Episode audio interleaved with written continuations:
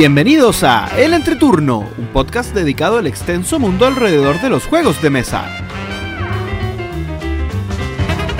En este capítulo reseñamos Russian Railroads.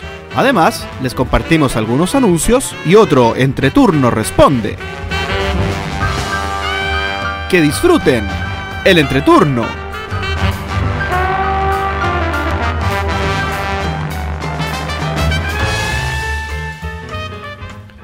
Hola, ¿qué tal amigos? Mi nombre es JP. Gloria. Y yo soy Axel. Y estamos comenzando el capítulo número 87 de El Entreturno. Estamos grabando el sábado 20 de junio el capítulo que saldrá el martes 23 de junio, con toda certeza. ¿Cómo están chicos? Me gusta esa Bien. certeza. Sí. No diremos cuándo grabamos el último capítulo. No, no, no, no. no. Porque yo, yo que estoy borrando un script para escribir el otro, veo que era el mismo número de día, pero, pero, pero otro, de- otro mes. Entonces, claro. Las cosas se, se salieron de control. Pero bueno, es parte de, es parte de lo que está pasando, esta locura que estamos viviendo. Todo el mundo. Sí. sí. ¿Cómo va todo, chicos? Axel, te veo muy abrigado. Sí, abrigadísimo. Acá eh, sufriendo la temperatura de, de Santiago, de Chile.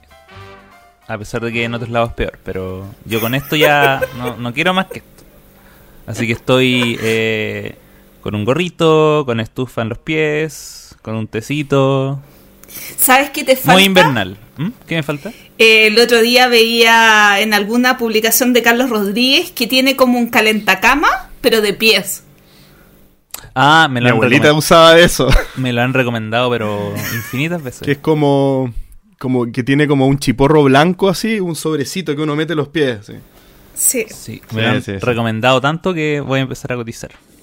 Sí, yo sé que en alguna de las cajas que, que subí de la bodega de mi casa tengo eh, unas pantuflas USB. Pero como en mi nuevo computador ¿Dónde tengo tan pocos música? puertos USB, no, no sé si sea tan buena idea buscarla. No, pero, pero que en ese caso eh, las conectáis con un cargador de celular po, a la Mm. corriente. No necesitáis conectarlas al, al... Digo para que las busque. O te las mande Me las por algún medio. ¿Y tú, JP, cómo has estado? Yo todo bien, todo bien, mucho trabajo. eh, he estado con muchas dificultades para poder editar, por eso nos, nos demoramos un poquito en la publicación del capítulo anterior. Pero, pero bien, por suerte, muy bien. Y voy a aprovechar de, ya que me diste la palabra, de, de hablar de mi semana lúdica que fue bastante cortita. Tu mes. Se- se- mi mes lúdico. mi mes lúdico, la verdad, eh, ha dejado bastante que desear, así que voy rapidito contando que lo que sí he hecho de manera constante es no perderme las misiones diarias de Magic Arena. ¿Ya? Eso es algo que uno no puede perderse el orito que está ahí disponible, hay que, hay que recolectarlo, ¿cierto? Eh, y estar constantemente ya involucrado en lo que está pasando en Magic, yo no recuerdo que la velocidad de la, de la salida de nuevas expansiones, expansiones se llama, no, se llama de, de ediciones. Ediciones. De, de la salida, sí, la salida de nuevas ediciones fuera tan rápida una tras otra. Creo que eso se aceleró en algún momento. Yo me acuerdo en mis tiempos cuando jugaba en los 90 Magic, eh, era otro, otro pace, otra velocidad, era mucho más lento. Pero la verdad, eh, como no, no he gastado ni un solo peso en Magic Arena y es solamente lo que voy recolectando con, con el orito del juego, no me molesta. Es más, el, el formato que yo más juego es un formato que se- es muy propicio para ir descubriendo nuevas ediciones muy rápido, que es jugar draft. Bien, que es esto que uno paga una entrada, uno paga 5.000 oros, y con eso eh, uno tiene acceso a un draft que te quedas con tres sobres, eh, de, de alguna manera. Bien, entonces uno va eh, eligiendo una carta, después draftea a la izquierda y tú eliges otra y así, y, va, y te vas armando un mazo de 40 cartas y con eso juegas. Y esas cartas después tú te las dejas, pasan a ser parte de tu colección, y además si te va bien en el draft, puedes recuperar, puedes ganar premios que al final es como si hubieras jugado gratis. Entonces, eh, hay veces que me ha ido muy bien y he tenido saldo a favor, otras veces no tan bien, pero al final como las cartas igual uno se las deja, es una manera muy eficiente de comprar cartas en el juego. Y además uno puede conocer la nueva edición, porque jugar draft de solo una edición, uno se obliga como a ir aprendiéndose todas las habilidades nuevas que van saliendo, cómo se combinan, y es muy muy interesante. Juego de mesa físico que he jugado, eh, voy a hablar de Cerebria. Cerebria. Eh, disculpa, eh, JP. ¿Mm? Antes, antes, como haciendo un. Te quiero hacer una pregunta sobre juegos de cartas. A propósito, un poquito de la contingencia. Oye, ¿has jugado Causa Voces del Ocaso? ¿Supiste que es. Ya, porque- porque supiste que ahora está para descarga. Sí, sí lo En supe, no, Steam, no me, sí. no me he metido, la verdad. Ah, ¿Tú? Eh, yo, de una manera extraña, sí, sí lo jugué. Jugué el tutorial, pero a mí los juegos de cartas no, no son algo que No me... No, no. Me, me, me, me presioné para tratar de jugarlo, pero no me, no me entusiasman no me entusiasman los juegos de cartas. Pero, no te es lo por dejo... causa, sí, es por... No, es por, es por- por lo es mismo. por si me metiera a, a Magic Arena no me entusiasmaría. Por eso te lo quiero dejar como misión para el siguiente podcast. Vamos a... Sí, vamos a ponernos como meta haber jugado causa de aquí al próximo capítulo, ahí lo, lo podremos hablar. Buen punto, sí. Eh, bueno, Causa es un juego chileno, por si acaso. Un juego de cartas digital chileno que acaba de ser lanzado en el Steam Store. Eh, Steam Store creo que se está vendiendo, sí. ¿no? Sí. Sí, O sea, de hecho está no, Bueno, es vendiendo- gratuito. Es gratuito hasta el momento. Es gratuito, es como mismo modelo de, de Runeterra, eh, Hearthstone y tal. Y Magic Arena y todo eso. Bueno, eh, les comentaba entonces que había logrado jugar este monstruo de juego que se llama Cerebria. Que es eh, básicamente una versión seria de la película Intensamente. Donde el tablero es un cerebro de una persona que es, es presa de, de nuestro juego, digamos. En el que hay dos bandos que luchan por ser el sentimiento o el espíritu predominante en, este, en esta persona, en este cerebro. Bien. Eh, la, la luz y la oscuridad, digamos. O la penumbra, no sé cómo se, se traducirá, pero es como penumbra y luz. eh. y, y lo que uno hace es ir haciendo distintas acciones. Uno tiene un espíritu que se va moviendo por, por distintas secciones del tablero que son como secciones del cerebro de, de esta persona. Y uno va eh, esparciendo esta luz o oscuridad dependiendo del, del bando que perteneces y vas logrando generar una torre al centro del tablero que es como una torre con bloques de tu color. Si tú eres de oscuridad son bloques azules, si tú eres de, de la luz son bloques rojos o naranjos. Y al final del juego el que tenga mayor predominancia en esta torre gana. Y eso quiere decir que esa persona tiene una tendencia a la oscuridad o a la luz, dependiendo de cómo se dio el juego. Es un juego que tiene mu- muchas cosas, o sea, no lo voy a explicar ahora porque si no me, me demoraría mucho, pero tiene cartas que uno va poniendo en el tablero y eso quiere decir que vas eh, generando emociones en distintas partes del cerebro de la persona, vas activando fortalezas que son que ayudan a poder tener influencia eh, en algunas zonas del tablero eh, y tal. Es un juego de bandos que se puede jugar 2 contra 2, es básicamente 2 contra 2 o 1 contra 1. Tiene otras modalidades, tiene mil modalidades, que es 2 contra 1, eh, eh, tres jugadores, que el uno juega como el balance y los otros dos juegan en contra. Pero básicamente es un juego de, de- de bandos. Es un juego que fue criticado por Tom Vassell. Esto, esto es algo muy peculiar, porque yo siempre he comentado que suelo tener eh, gustos parecidos con Tom Vassell. Y en este caso estoy completamente en desacuerdo. ¿ya? Eh, me acuerdo que su, su review negativo tuvo mucho que ver con la complejidad excesiva y un poco que le sobraba a este juego. Eh, y eso es lo que yo no comparto. Yo creo que este es un juego, sí, muy complejo. Es un juego que tiene muchas partes, digamos, eh, de un engranaje muy complejo, pero que hacen mucho sentido. Y ahí está algo que yo creo que es como el pegamento que hace que todas estas complejidades se unan bien y tengan sentido y no sea algo que sea como una sopa de eh, o una mezcla sin sentido de, de- de complejidades que, que solo están por estar. ¿Ya? Eh, y eso es porque todo tiene un nombre, todo tiene un sentido, todo está como en el contexto temático de las emociones, de las intenciones, de lo que uno quiere hacer, lo que no puede hacer. Y al final no lo voy a, no lo voy a explicar porque de nuevo es muy complejo, pero, pero todo va encajando como en un sentido lógico, como quien leyera el guion de la película intensamente. Entonces, eh, son complejidades muy, muy bien integradas, yo creo, en la mecánica y en el disfrute del juego.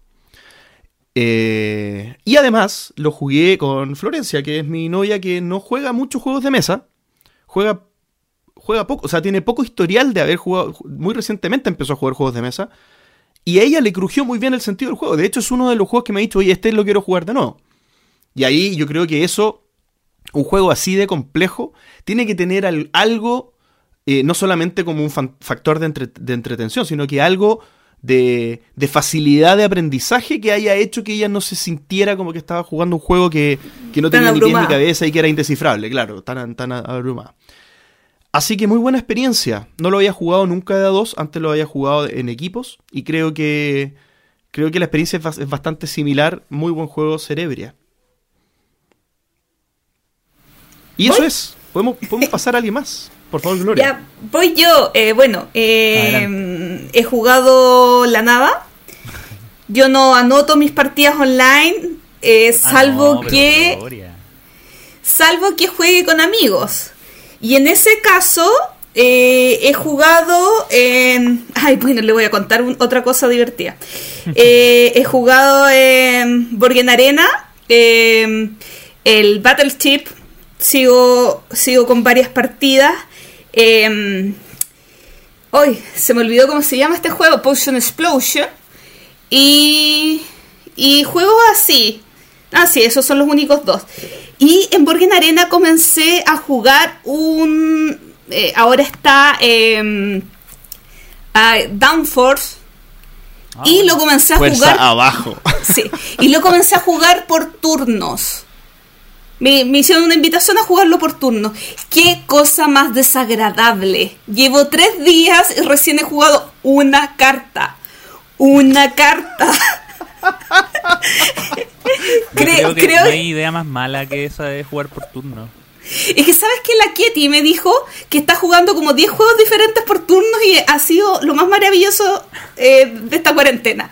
Ya, y, un día eh, Franco, eh, compañero de juegos de la Kitty, me, invitó a jugar este juego por turno y... hoy perdón, desastroso, qué desastroso una partida por turno, no, no va para mí, definitivamente. En fin, quería hacer esa nota al margen y contarles que ah, he jugado, eh, gracias a Sibón que me prestó Misión Cumplida. Misión Cumplida es un juego colaborativo eh, que yo me compré en marzo eh, en España y que ya llegó a Chile y que mi copia la tiene un amigo en su casa porque cuando llegó de España se tuvo que hacer cuarentena.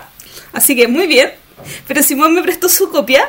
Un juego colaborativo en el que tienes que ir cumpliendo misiones y tú tienes cartas eh, muy al estilo 1, de, del 1 al 7, cartas con números y con colores y eh, hay cuatro cartitas y tú tienes que cumplir, el, tienes cuatro misiones disponibles, por ejemplo, que hayan tres cartas azules en juego. Que, que todas las cartas sean menores de cuatro. Que tengas eh, una carta impar, par, impar. Y etcétera. Y tienes que cumplir, eh, no sé, dependiendo del modo de juego, X misiones antes que se te termine el mazo de cartas con números y colores. Muy entretenido el juego, eh, incluso para jugarlo en solitario porque es cortito, es demandante. Me gustó muchísimo Misión Cumplida.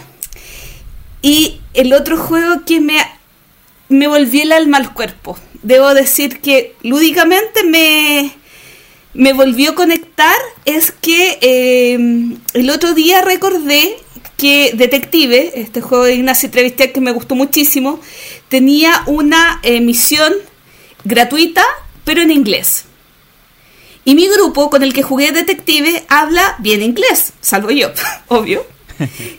Y en realidad, como las cosas, como en Detective, tú te tienes que dividir eh, cumpliendo diferentes roles, sí podía jugarlo sin saber inglés y sí podía jugarlo a distancia, lo cual lo encontré maravilloso. Yo, que generalmente era la que tenía eh, mi, una pizarra de corto, iba colocando los personajes, haciendo las hilas de eh, los hilos de conexión entre ellos, hice un PowerPoint y eso lo compartía y uno manejaba, eh, manejaba la, página web donde se ven los informes y otro leía las cartas y fue una experiencia extraordinaria jugar Detective Suburbia, en la misión Suburbia. Quedé, a ver, para ser una versión gratuita es buena, es bastante buena. No es igual que las versiones que vienen en la caja, es un poquito inferior en calidad, pero realmente me gustó muchísimo y estoy su pero súper, súper contenta de la experiencia que viví con ese juego. Axel, ¿la jugaste? Eh, no. Porque tú, tú has jugado todo Detective en inglés. Yo, claro, yo tengo el, el primer... Sí, pues el primero que salió, que está en inglés, y después la expansión, que no la he terminado de jugar, me falta el último caso que claramente eh, por razones pandémicas no, no, nos pudimos volver a juntar con el grupo a terminarlo. Eh, pero, pero en serio, Axel, se puede. Y o sea, es súper fácil jugarlo online. Me, me, me, sorprendió muy bien. O sea, es que yo, yo, estoy jugando mucho online como como por tabletop tabletop eh, simulator pero pero como soluciones extras no, no, le, no le doy mucho. No soy del, del hágalo usted mismo digital. sí. No, pero realmente a, mí me, encantó Detective y además que nos dimos cuenta que justamente eh, Los Ángeles tiene un cuarto caso que no está en la caja. Ah. Porque en la caja hay tres casos y nos dimos cuenta que en la página web hay un cuarto caso, que tienes que ingresar un código que, te, eh, tienes en el manual y puedes acceder a otro caso, entonces quedamos muy contentos por la experiencia y mm, realmente me, volvió el alma al cuerpo lúdicamente.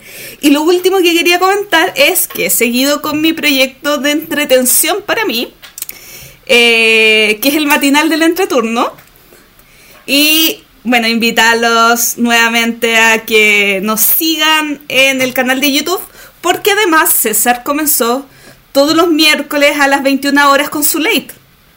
Así que se tienen que suscribir al canal del entreturno y como un muy breve resumen, contarles que ha estado Sir Paco de Días de Juego, La Pali de Planeta Los Z, Andrés y Alejandro de la Mesa, Esteban de Ludoteca Zona B, estuvo el José Luis Zapata de La Matatena, Iván de Misut Meeple, estuvo Pancho del Entreturno. y en una hora y tanto de conversación no peleé con Pancho, que eso es lo más... lo más... Mientras, mientras estaban al aire, por lo menos. claro. No, después quedamos harto rato conversando y, sin pelear con Pancho. Estuvo el Chilo y el Dani Varela de Within Play. Matías Arjona de Viramérica, el Fer Vázquez del Pequeño Rincón de Jugones y el José de esa de Radio MIP, nuestro amigo de Perú. Así que invitarlos. El lunes va a estar, bueno, ayer estuvo, porque si sale el martes, estuve eh, Pacallego de Guerra de. Y bueno, estoy muy entretenida con esto.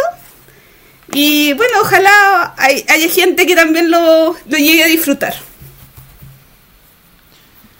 Yo, como ya adelanté un poco, he estado metido, pero hasta el fondo con Tabletop Arena. Tabletop Simulator, perdón. Se me mezclan los nombres. No, ya me olvidé por Game Arena. Ya existe una tecnología arcaica. eh, esta semana pasé las 80 horas de juego de Tabletop Simulator. Así que eh, estoy muy contento. Y he, jugado muchas cosas, pero les voy a comentar las cosas que no había jugado antes. Eh, a ver. Hay tres o sea, en realidad, hay una que volví a jugar hace mucho tiempo, hace años, y que era un juego que, de hecho hablé mucho como en los primeros capítulos cuando vine a Calente Turno, que es eh, Lords of Vegas, que no lo había jugado hace caleta. Y anoche tuve una partida y dije, oye cabros, sabéis que tengo ganas de jugar esto, y muy bueno. Nos entretuvimos bastante, fue una partida muy peleada. Eh, y, pero ¿por qué, me, ¿por qué me acordé de Lords of Vegas? Porque jugamos algo que yo no había jugado nunca, que es un juego del 2010, así que llegué un poco tarde, pero da lo mismo. Que es eh, Alien Frontiers. Eh, que es este juego de eh, posicionamiento de trabajadores slash dados. en donde hay que colonizar este planeta extraño. Que parece que es Marte. Bueno, da lo mismo. Eh, y que claro, Sí, creo que es Marte. creo que es una, es una cosa roja. Es una cosa roja que hay que ir a colonizar.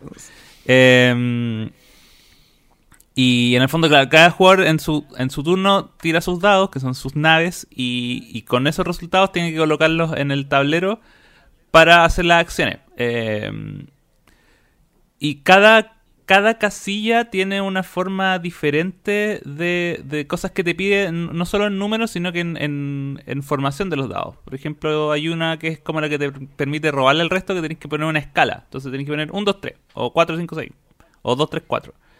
Eh, para mandar colonias tienes que colocar un trío. Para... em, por ejemplo, si quieres sacar mina, tienes que colocar un dado que sea mayor a la secuencia que ya está colocada, y así. Entonces, hay, cada espacio tiene una regla que tienes que seguir. Obviamente, uno parte con tres dados, eh, con un- una carta, y el, tú puedes ir comprando más dados, entonces eso te permite tener más, más acciones y más probabilidad de que te salgan las cosas más difíciles. Y también hay modificadores de dados, obviamente, si, no sería demasiado azar. Lo, ju- lo hemos jugado ya como tres veces. La primera partida, como introductoria, te dicen, oye, juégalo con seis, con el primero que llega a seis colonias en Marte. Es pésimo, porque es muy corto y casi no hay conflicto. Porque cuando juegas con seis naves y con cuatro jugadores, no- hubo muy poco como pelear por los espacios. Entonces cada uno se quedaba con un con un con una colonia. Con un sector.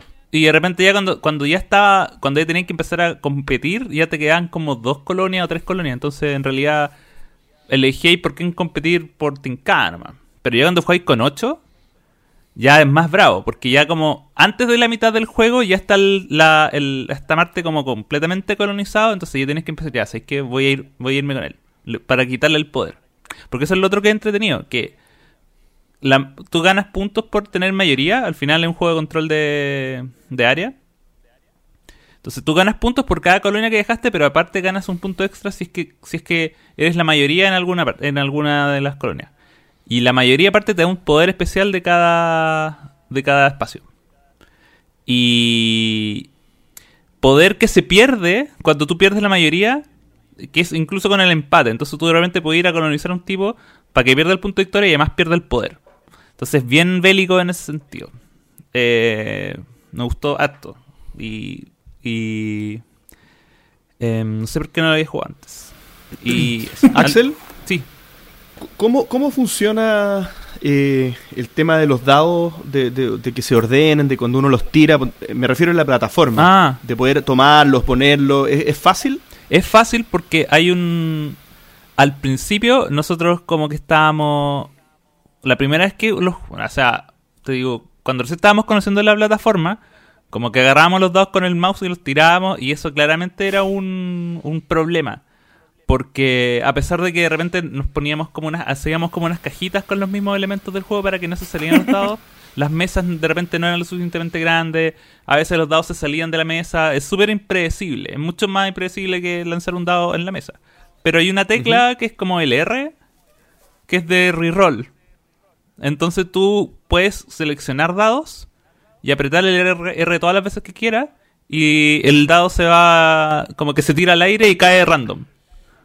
Y cae en la misma. En el Y mismo cae en, la misma, en la misma posición, pero random. Como que gira en el con aire. otra cara. Entonces, claro, o puede ser la misma, pero en el fondo hit cae. En el fondo es una forma En de el- lanzar los En dados. el mismo lugar de la mesa, aquí sí Exactamente. ¿no? Como Eh, ya, sin, sin tener que. Entonces ahí es súper fácil. De hecho, el, el. Ah, bueno, y, y lo otro que hay que fijarse es que la versión de que hayas descargado tenga ciertas facilidades. Por ejemplo, hay ciertos juegos que tienen que vienen con dados que vienen con una torre de dados incluida. Este en, particu- Ah, este en particular, el, el mod que bajé, el- tiene un script que te tira los dados de manera automática. al comenzar tu turno. Entonces agarra todos tus dados. De hecho, es muy, es muy útil porque eh, apretas un botón y en el fondo hace el mantenimiento, que es sacar todos tus dados de todos los lugares donde estaba y los tira automáticamente en una cajita aparte. Entonces, súper fácil. Ah, va. ¿cachai? Pero aunque no, aunque no lo tuviese, eh, el único proceso como latero en ese caso sería, como- sería sacar los dados del tablero. Porque como... Así que en ese sentido como que facilita mucho el juego. Eh, y eso también yo creo que, que y fue una razón de la por, por cual nos gustó tanto en el grupo, que es como fácil, era súper rápido de jugar. Bien. Eh, así que es un juego con, con harta... eh, em, que que es algo que he estado de- redescubriendo en esta época de pandemia, que es que me gusta, ahora me están gustando más los juegos con interacción entre jugadores. Es que tú tienes un grupo de interacción y un grupo sin Sí, interacción. es que tengo- Y tu grupo con interacción es el con el que te junta. El más activo en pena, internet. El más activo en internet. Oye, pero si yo estoy todo Oye, el yo día tengo- metido en Steam. Yo te yo he estado esperando invitaciones para jugar y no me has invitado No. nada. Oh. Y, eso. y lo otro que jugaba, que creo que no... Eh, Axel, no- Axel, tengo una pregunta que hacerte. Dime, dime, dime. Pero, ¿esto haría que te compraras el juego? Sí, Oh, ya. sí. Porque- gustó así como a nivel comprarlo. Sí, porque ahí está la diferencia de si es que el juego lo quieres seguir jugando ahí o te gustaría comprarlo físicamente para, para jugarlo. Sí, yo creo, de hecho, como que le gustó tanto al grupo que yo creo que en el fondo sería como que, por lo menos los miembros del grupo que están acá en Chile, porque eh, parte de ese grupo, ahí está. ¡Oh! ¡Ah! Ese es el que tiene eh, la, las Tiene colonias polvo. transparentes. Es el que tiene las colonias transparentes. Sí, a ver, las voy a sacar. Sí, para el para- podcast les cuento que se los puede JP sacó su imaginar. al Frontier. en estos momentos a la estar imaginando que hay una caja. Ya. em, entonces, cada claro, como viene- parte... viene en sus propias cajitas, mira. Oh, qué lindo. Como parte del grupo, eh, está en México y en otros lados, entonces, que es una de las, de las razones por las cuales también juego harto Tabletop Simulator.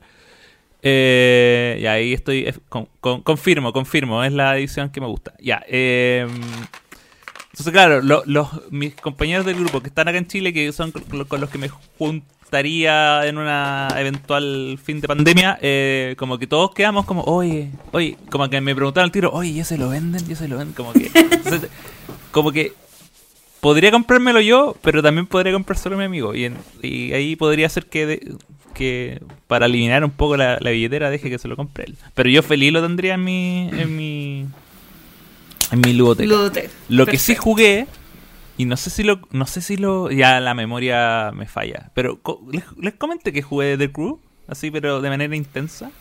No, Yo creo que pero no. yo Como te que odio porque que- yo te dije que me invites a que, que quería jugar y no me hice.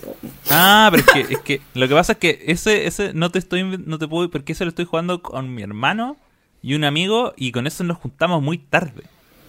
Onda como a las 11 de la noche.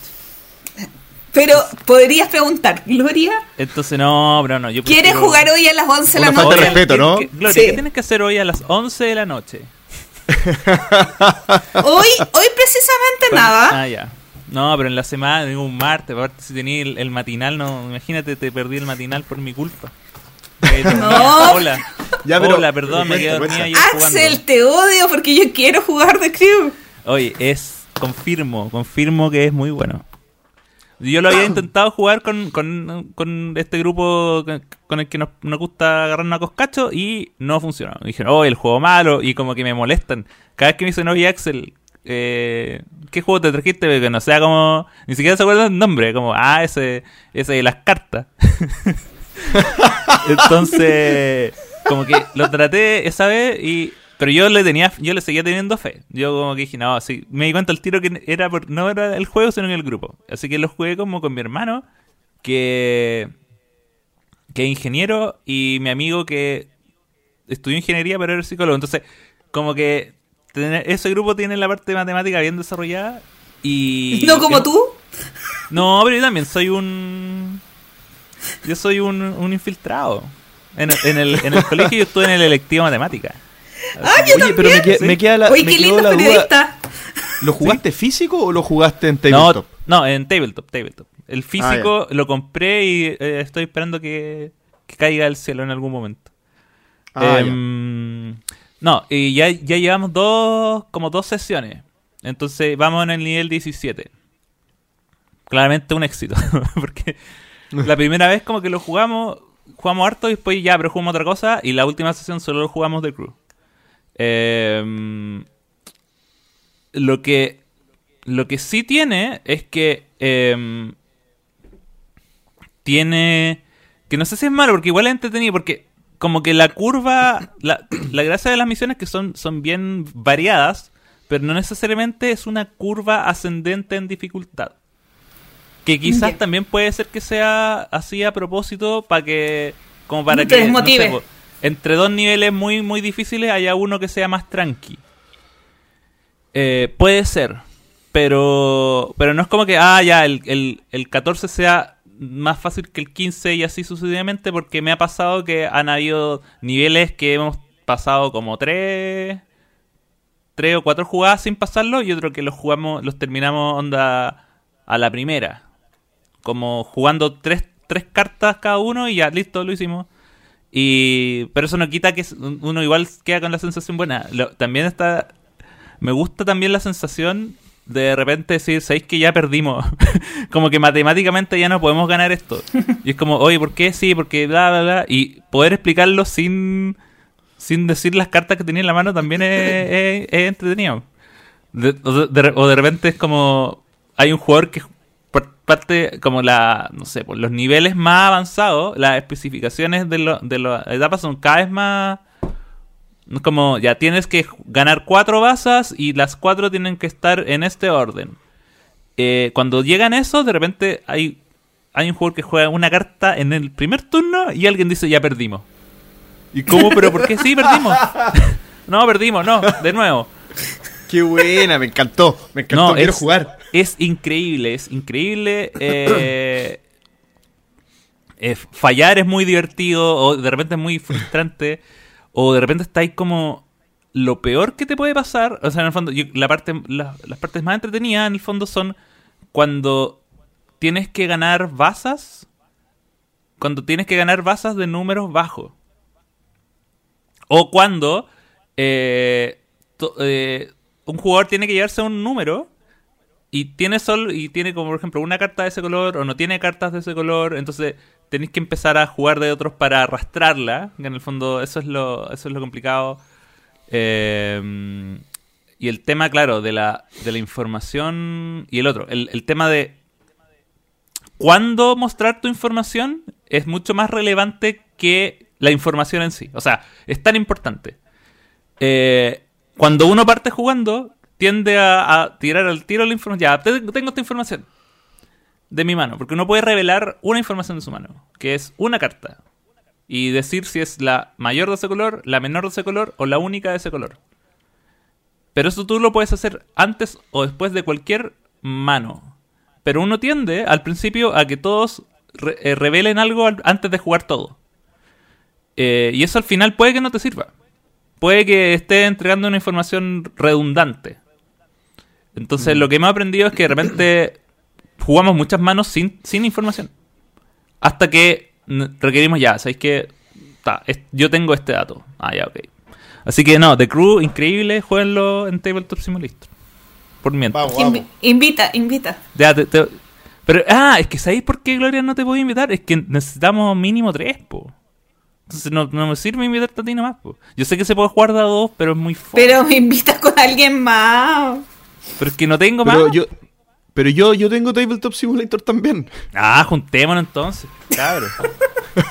se armó, ya. Oye, para que vean los auditores, ¿ah? El nivel de comunicación que tiene este, este equipo es tremendo. Oye, ya, pues, juntémonos, Miren, una- yo les dije lo siguiente y nadie me hace, ah, es que a mí no me hacen caso, que teníamos que jugar The Crew y teníamos que jugar el de Uwe Rosenberg, eh, los dos nominados al Spiliciare, el Nova Luna, No, Luna. que Ah. los dos que los dos lo jugaremos en Tabletop Simulator para saber Ah, obvio, de, Tú- de lo que estamos de lo que estamos hablando, o sea, hecho, no puedo no jugar. No por ser jugadores de juego de mesa, sino por nuestra responsabilidad acá en el podcast. Para poder entregar una opinión certera. Eh, de hecho, me, acordé porque. Ahora, ahora, me- ahora me acordé porque tenía bajado el Nova Luna, po, porque lo bajé y, y como que cada vez que ya cabrón vamos a jugar algo y lo veo ahí y está, oye, ¿por qué? Me acordé, ya. Listo. Genial, genial. Me dejaste hypeado nuevamente. A eso vengo, a eso vengo. Anuncios. Y tenemos recién autorizado decir un anuncio. Así que voy a partir por ese. Acá el mensaje dice lo siguiente. Esta semana mandamos a imprimir tres juegos. Wow. No, pero uno es la reimpresión de Corruptia. El otro es el eh, Talk Call, que es un juego... eh, ¿Cómo decirlo? Es un juego narrativo. eh, como de argumentación y, y- como conflictos, donde eh, eh, en un futuro distópico te ves a conflictos como qué pasa si hay eh, si llegan extraterrestres y se mi- mimetizan con los humanos y no sabes quién es un humano y quién cómo, cómo reacciona frente a situaciones bastante complejas Eh, y no que soy mala explicándolo Eso, Pero eso bueno. ya lo hizo Battlestar Galactica. ¿eh? Eh, sí, pero no es un juego de colocación de trabajadores. Es un juego Ah, donde muy tú tienes que argumentar y hay una votación dependiendo de los argumentos que tú des. Y la importante noticia que me llena de orgullo y felicidad es que a Chile va a llegar el mejor juego de draft de dinosaurios. ¡Oh! No lo quise decir. Los amiguitos de Fractal traen Draftosaurios. Así que antes de Navidad lo vamos a tener en tiendas y soy muy feliz. Porque Qué genial. fácil era, Gloria, Porque- la pista que me habéis dado. Que me siento estúpido. Porque Se, se eh, sabe, se sabe algo, algo adicional. Perdona, perdona, iba a seguir diciendo Gloria, dale. eh, no, porque, porque es un juego, además de entretenido, que tiene dinosaurios de madera. Es hermoso. Así que estoy muy, muy, muy, muy feliz. ¿Se, se sabe algo de, de fecha, quizá precio sugerido, cosas así? ¿O es todavía todo en la nebulosa?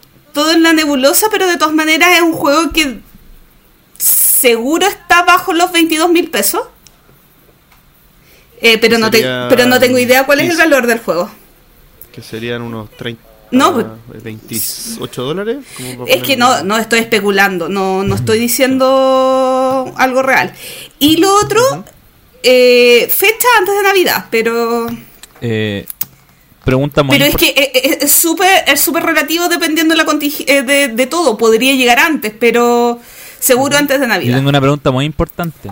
Que no sé si esté ¿Cuál? definida. Pero. eh, ¿Va a llegar como Draftosaurus o como Draftosaurio? No sé. O no se sabe. Ah. Ah, sí se sabe porque está en la portada Ah, en ¿viste? Geek. Sí se sabe. Ah,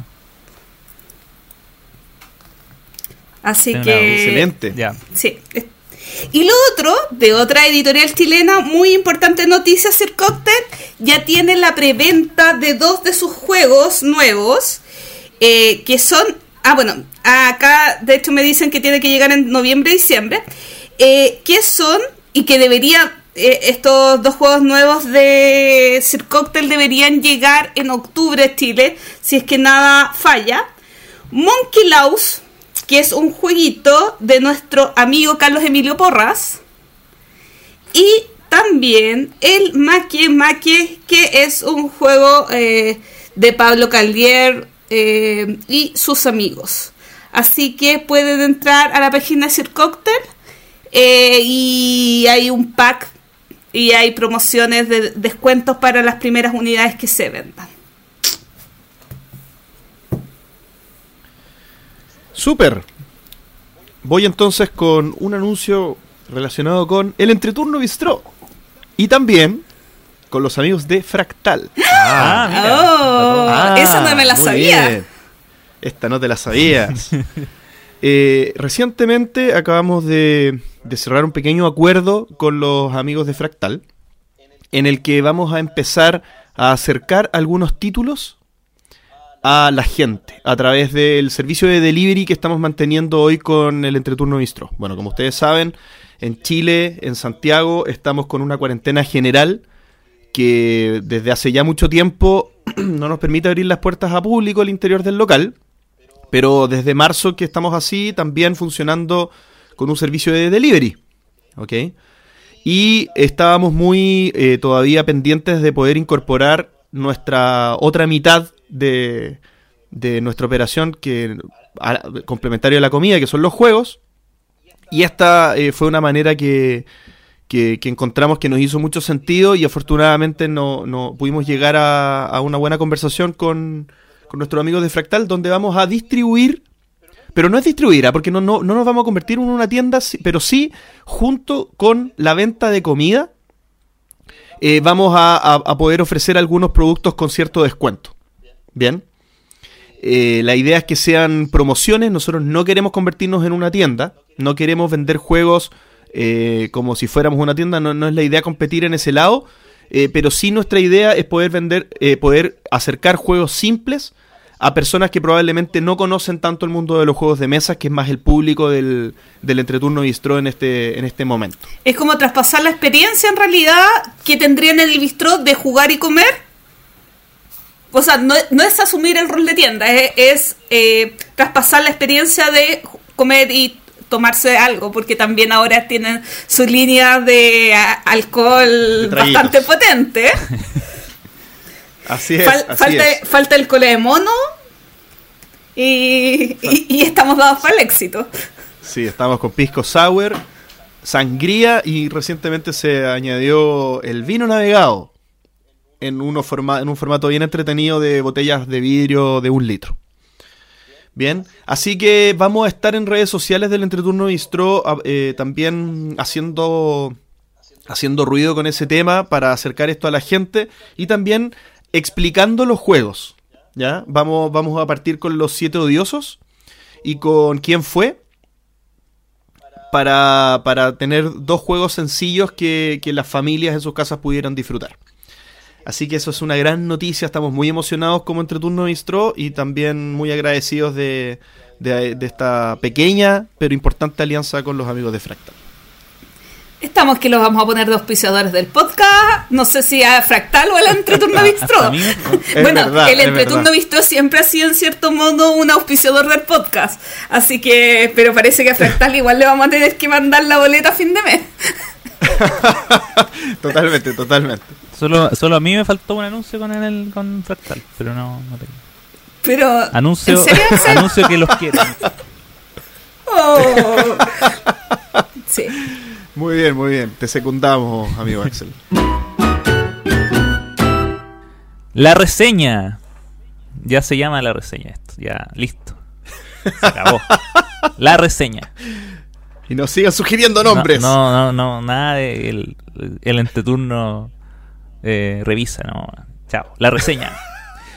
Eh, en esta oportunidad dedicaremos extensos minutos eh, para hablarles de un juego que sin duda eh, es un obligado eh, a esta altura de, la, de todos los que nos gusta el mundo de los juegos de mesa. Más de alguna vez lo hemos visto, más de alguna vez lo hemos querido aprender. Lugar 80 en el ranking de la BGG. Lanzado el año 2013. Un clásico ya a esta altura. Diseñado por Helmut Olley y Leonard Orgler. Publicado originalmente por Handsome Gluck. Estamos hablando de Russian Railroads. Los. Los, eh, los rieles rusos. Rieles rusos. Hubiese sido buena, traducción porque se Ahora sabemos por qué no traducen algunos títulos. No, pero, pero ¿sabéis qué? Me gusta cuando. Eh, los gringos les encanta eso de que los dos nombres de un. Las dos palabras de un nombre tengan la, partan con la misma letra. Como que. Eh, es súper común. Y eh, cuando se traspasa al, al, español queda, rieles rusos. Em, Russian Railroads es un, un juego de muchas cosas, pero como lo menciona su nombre, es tiene esta temática tan eh, archi requete contra utilizada de los trenes, pero de una manera no convencional, porque acá, eh, salvo las losetas de locomotora, en realidad nosotros no, no, eh, no manipulamos trenes, sino que lo que hacemos es construir los rieles, los caminos de estos trenes para que lleguen a diferentes ciudades de eh, Rusia. Creo que hay una ruta de Moscú a Kiev. Eh, Vladivostok, A San, San Petersburgo, y Kiev. Petersburgo. eso, ¿viste? Entonces ahí vamos desde Moscú a diferentes ciudades de Rusia y nuestra labor como jugadores es ir preparando esos caminos para que lleguen de manera efectiva. Ahora, esto es una excusa porque yo creo que es uno de los juegos menos temáticos en ese sentido porque salvo las formas de, la- de, la- de los iconos, porque tienen forma de los de, la- de los... eh, Reles.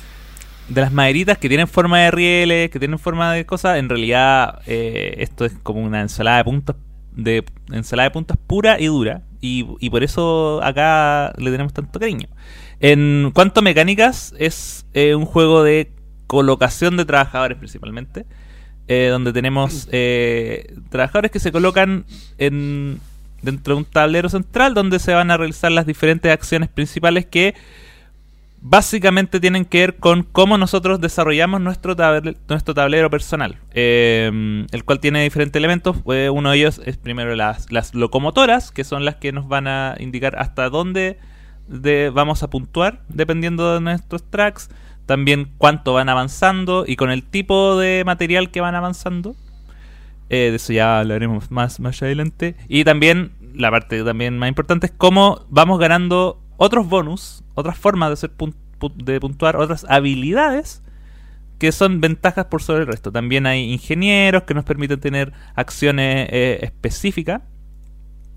Eh, y yo creo ya como para empezar a hablar del juego en sí, yo creo que una de las principales diferencias o de las características que tiene eh, Russian Railroads en cuanto a,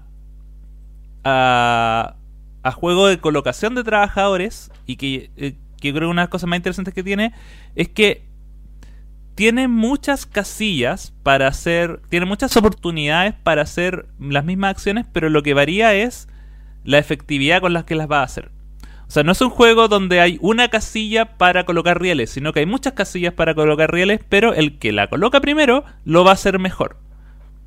Eh, y eso es algo que, eh, que le da una dimensión extra y un poco de, de te, te hace pensar, te hace planear tu turno no solo en cuanto a, a las cosas que quiero hacer, sino qué tan efectivo quiero hacerlo y, y qué tan dispuesto estoy a gastar eh, mis trabajadores para hacerlos. Porque hay casillas que gastan uno y hay casillas que gastan más de un trabajador. Y eso también te, te hace hacer esa misma acción mejor, pero a un costo en variedad. Entonces, siempre estás con esa duda entre ya, voy a hacer algo, voy a hacer muchas cosas bien, o sea, muchas cosas mal, o una cosa muy bien, que es bien entretenido. No, igual el tema del orden de turno eh, es fundamental en este juego porque eh, pierdes un trabajador para, a- para que en el siguiente turno vayas antes, pero ese trabajador lo puedes utilizar al final eh, después que todos hayan jugado. Sí. Eh, oye, eh, ¿sabes qué? Cuando tú comentabas sobre que Russia Railroad es una ensalada de puntos, que definitivamente lo es, yo me imaginaba subiendo con una ensalada a una montaña. Una montaña nevada y lanzar la ensalada por esa ventana, por esa montaña. ¿Por qué? Porque a la vez también se da el efecto de bola de nieve. Entonces es la ensalada de puntos que va creciendo y creciendo, creciendo. Es... eh, Eh, Claro, la- una de las diferencias y las cuales por las cuales una, o sea, una de las características por las cuales eh, la ensalada de puntos en Russian Railroads es tan especial es porque eh, al final de cada ronda se puntúa. Son seis rondas, ¿cierto? Si mal no recuerdo. sí. Entonces al final de cada ronda se puntúa. Depende de la cantidad de jugadores. Ah, sí, por supuesto. Eh, y entonces cada, tú potencialmente puedes puntuar tus tres eh, tus tres rieles hasta donde llegaron con los diferentes tipos de caminos que puedes hacer. Y em, entonces, claro, al principio ya 20 puntitos, después, después entran los multiplicadores de puntos, las habilidades, un montón de cosas y ya eh, al- en el quinto y sexto turno ya estáis sumando de a 100 puntos, es ridículo. Pero es, pero es, es una de estas ensaladas de puntos que cada turno eh, crece exponencialmente tu, tu, tu número de, de puntuación. Entonces, eh, es, es pesado en ese sentido. No es como tenéis que estar seis veces de- dentro del juego pensando así como matemáticamente cuántos puntos sacaste, a diferencia de otros, de otra ensalada de puntos donde, claro, tienes como un gran, hiciste un gran trabajo durante el juego que al final se puntúa. Acá es cada turno tienes que puntuar ese gran trabajo. Y eso puede ser un poco cansador para ciertos jugadores, pero para uno que le gusta ver cómo sube la, la calculadora no es problema. Oye, Axel, te tengo una confesión. Dígame. Tú, bueno, y todos saben que yo no soy muy buena para jugar eh, de a dos jugadores. Y creo. Si no me equivoco, que Rosa Railroad fue el primer juego de mesa moderno que jugué a dos. Mm, ¿Cómo fue eso? Y ah, eh, un amigo me dijo, ven a jugar. Bueno, fui a jugar y no sabía que íbamos a jugar solamente los dos y me, me engañó. y fue la primera vez que jugué Russia Railroad de a dos jugadores. Quien, y aún así, me encantó. Ah, eso es spoiler, creo. ¿Por qué? Spoiler como de nuestras conclusiones ah, ah, pero finales. si ya a esta altura, con todo el amor que le di en la intro. No, no determiné eso, no sé que en realidad no lo recomiendo. Aunque Algún tengo, aunque, aunque igual tengo cosas negativas anotadas acá, pero vamos para allá. Sí, vamos para allá. Sí, mira, a mí me gustaría eh, empezar a, a desglosar un poquitito la, la opinión sobre este juego de nosotros eh, en algunos puntos. Tú, tú algo mencionaste del primer punto que tengo aquí anotado, Gloria, que es la, la escalabilidad del juego. ¿Y qué es la escalabilidad? Es, eh, oye, se puede jugar de a 2, de a 3 y de a 4, pero es bueno jugarlo de, de todos los números de, que ofrece el juego. Puedo partir con mi opinión, que he estado medio callado, pero, pero yo particularmente siento que este juego escala muy bien. ¿Ya? Eh, tampoco tiene un, un rango tan amplio de jugadores de 2 a 4, eh, no es tanto tal, tal vez, pero, pero yo el número que más veces lo he jugado, que es de a 2, que se supone que es el número que está peor rankeado, creo que, creo que funciona muy bien. Creo que funciona muy bien. Y hay algunos elementos que, que yo creo que son importantes a la hora de, de pensar si un juego se juega bien de a dos jugadores eh, o de a todos los números de jugadores. Y es que, que se mantenga cierto grado de, de tensión o de, o, de, o de emoción, digamos, a pesar de que, de que el juego eh, pueda tener menos, tal vez, conflicto o, menos situaciones como de interacción entre los jugadores. Yo creo que, que escala bien a, menos jugadores. No sé en sus casos cómo lo ven. Yo solamente lo he jugado una vez a dos jugadores y, como decía, era fue mi primera partida y lo disfruté. Y para mí, que no juego de a dos, eh, eso habla de que eh, me gustó muchísimo la experiencia. Yo nunca lo he jugado de a dos y, y creo que nunca lo he jugado sin, sin cuatro jugadores. Yo nunca como que lo he escalado tanto. eh, pero a pesar del, eh, de la naturaleza siempre conflictiva de los working placement, los posicionadores de trabajadores, en el sentido de que es una competencia por eh, no solo las acciones, sino que en este caso por las mejores acciones que puedes hacer. Eh, igual es un juego más bien soli- solitario, en el sentido de que tú ah, vas armando tu propio tablerito con, con tus con tus eh, rieles.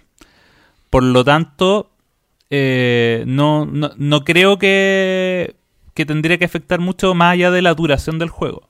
Eh, por lo que tengo, así que no, no, no me imagino may- ma- mayores variaciones entre lo que puede ser de 2 a 4 a cuatro jugadores, lo cual es bueno, porque en el fondo como que se nota que la esencia podría mantenerse muy bien, porque como te digo, como el trabajo es más, es más, es súper eh, personal y, y muy rápidamente, yo diría que en los primeros dos turnos uno ya uno ya tiene claro qué, cuál de los tres eh, rieles va, va a seguir. Entonces, la estrategia se define muy, muy temprano.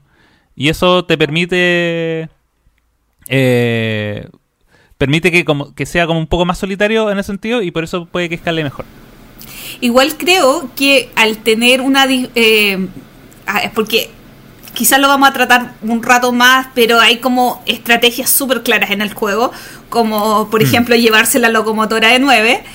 Eh, al ser dos jugadores hay un poquito menos de tensión en, en esa carrera por eh, obtener algunos beneficios.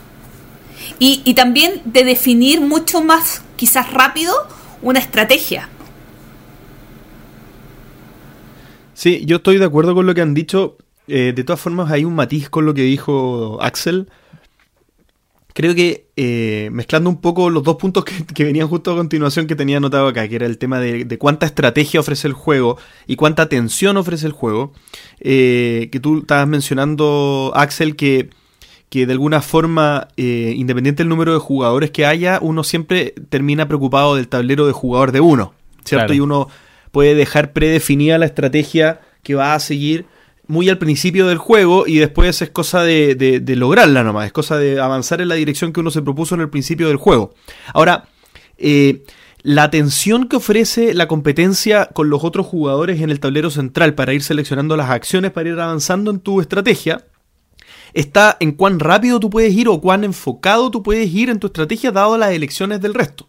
Entonces, yo tengo que estar constantemente pendiente, digamos, de las necesidades que tienen del tablero central los demás jugadores para poder ser lo más eficiente o eficaz más bien eh, posible en mi tablero. O sea, yo podría decir, oye, mira, eh, soy eh, intensivo, necesito intensivamente avanzar los rieles negros.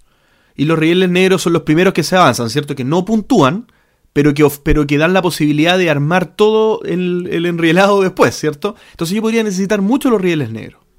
Entonces, eh, quizá hay algunos espacios que son más eficientes para avanzar rieles negros que otra persona también pudiera necesitar. Entonces, eso me hace querer privilegiar esos espacios antes que otras opciones.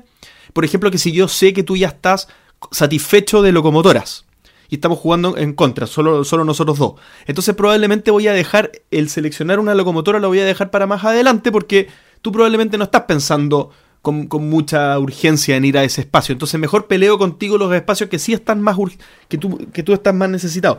Entonces, independiente que haya una estrategia predefinida y uno tiene que respetarla para, para que te vaya bien en este juego, uno sí tiene esa tensión de, de constantemente ir viendo lo que el otro quiere. Sí. A mí me pasó que el otro día vi una partida online de Russell Ray Roll. no, que fue muy freak. Eh, y claro, yo decía, ay, pero yo me dieron ganas de ser comentarista de juegos de mesa. o sea, como comentarista. Y después cumplí mi sueño en una transmisión de Fractal. Pero me dieron ganas de ser comentarista de juegos de mesa. Eh, porque eh, todos se fueron casi por la misma estrategia que fue de la, de la línea eh, transiberiana y, y como que al final tuvieron muy poco puntaje en comparación, así el comparativo con, con partidas mías, pero fue porque todos los jugadores se estorbaron entre sí. Claro, cada uno juega como, como quiere y pueden practicar cosas diferentes. Qué interesante, eso, eso está bueno también, porque es típico que las estrategias son complementarias, o sea, no se, no, se, no se topan mucho, como que cada uno decide una distinta, o por lo menos los juegos que yo he jugado han sido, ha sido así. Hay, hay, hay algo, un elemento sobre la tensión, la tensión de este juego, que, que, es el elemento que a mí menos me gusta de este juego. A mí el juego, voy a adelantar, spoiler, me gusta mucho, pero, pero hay una cosa que no me gusta, y es... Eh, que es muy visible cuando una persona se escapa en el, en el puntaje, ¿cierto? Que son seis o siete rondas dependiendo de si son dos o tres jugadores o cuatro jugadores los que están jugando. Eh, cuando en las primeras rondas una persona se escapa en el puntaje, como es un juego de bola de nieve, es, es un juego de, eh, que, en el fondo tu, buena performance de la primera mitad del juego te sigue dando puntos en la, en la segunda mitad del juego, eh, se escapa una persona y no lo pilla nadie. O sea, eh, eh, puede, puede declararse un jugador que tenga mucha experiencia ganador en la ronda 3. Y eso, eso es habitual que pase. O sea, no es habitual que pase, pero es posible que pase si es que los jugadores que no tengan, eh, no tengan experiencia. O sea, si hay jugadores con muy poca experiencia al lado de uno con mucha experiencia. ahora bien, esa tensión como que desaparece, es como que, bueno, se elimina la tensión de quién va a ganar porque queda un poco claro, pero uno pasa como a, a- a preocuparse de, de tratar de aprovechar ese juego lo más posible para, para aprender, digamos, sabiendo que uno Mm. va a perder, pero que en el fondo te sirve para, para poder descubrir elementos del juego y poder aceitar un poco tu estrategia para la próxima. Ay, no sé, a mí me pasa que, que disfruto el juego en sí. Como que me- me entrega suficiente entre me gusta a pesar de que sepa que voy perdiendo. Como que el camino para llegar a bueno que mejor dicho el camino El camino eh, m- me es muy entretenido muy entretenido. Sí, yo eh, sobre, de hecho sobre eso, sobre la atención y sobre lo- lo- los jugadores, eh, eh, en el fondo sobre cómo eh, afecta la experiencia de los jugadores en este juego, ahí yo también voy a hablar del elemento que quizás menos me gusta, aunque en realidad no es que no me guste, pero quizás el que más me... eh, como que el más me choca o, más me complica, que es que yo siento que hay demasiadas opciones como de personalización. O, o en el fondo tienes que conocer demasiados elementos como secretos o no sé secretos, pero opciones. eh, porque están, están los ingenieros, entonces tienes que conocer la- los ingenieros que vienen para saber qué, qué- qué poderes te sirven. Están las cartas de bonificación, eh, que también, también uno las tiene que revisar y, ver qué, qué- sacar o no. Tenemos estas fichitas que se colocan en el tablero que, cuan- que te permiten eh, acceder también a bonus cuando tu- tu- tus rieles llegan a ciertos niveles. Tenemos las fábricas también aparte. Tenemos algunas locomotoras que también tienen poderes especiales. Entonces, eh, el, el juego en sí, como la acción de... eh, la acción más básica, más primitiva del juego, que es avanzar tus rieles, avanzar un nivel de riel para ir avanzando el segundo, para ir avanzando el tercero, y, que, y que esa graduación y ese camino te vaya dando más puntaje.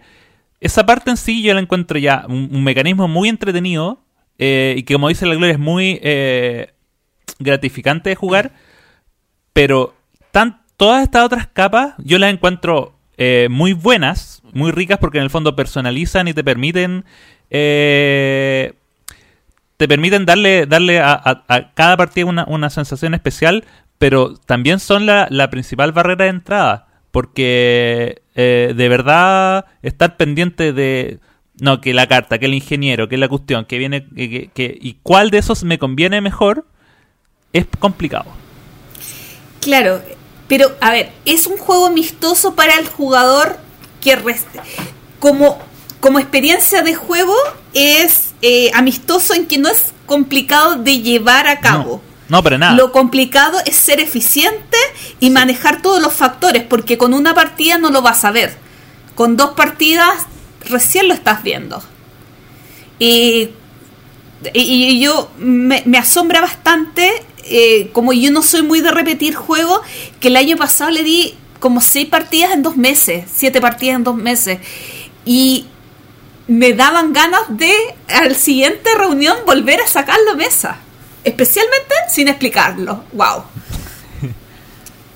Yo creo que ahí eh, tocaste un punto importante, Gloria, que es el tema de la rejugabilidad. Y yo creo que creo que ahí este, te quedaste corta un poco, yo creo, en lo, en lo, en la, en lo que ofrece o en la o en cuántas veces tú lo tienes que, que jugar para empezar a descubrir cosas. Porque es verdad, con dos veces tú ya entendiste una estrategia. Un- una de las muchas estrategias. Porque, como mencionaba Axel en el principio del, del juego, de la explicación, son tres líneas. Y, uno, y ahí uno puede enfocarse en las dos primeras, en la primera y la segunda, en las dos de, en las dos de abajo. Un poquito de la tercera que no tienes eh, para poder llevarte eh, algunos bonus. Entonces, eh, por completo obviar la- la- la- el track industrial o llevarlo hasta la mitad o darle duro hasta el fondo. Entonces, hay tantas combinaciones y uno al principio, como que hay una que te cuaja más, hay una estrategia que uno dice, ¿sabes que yo me voy a ir por acá?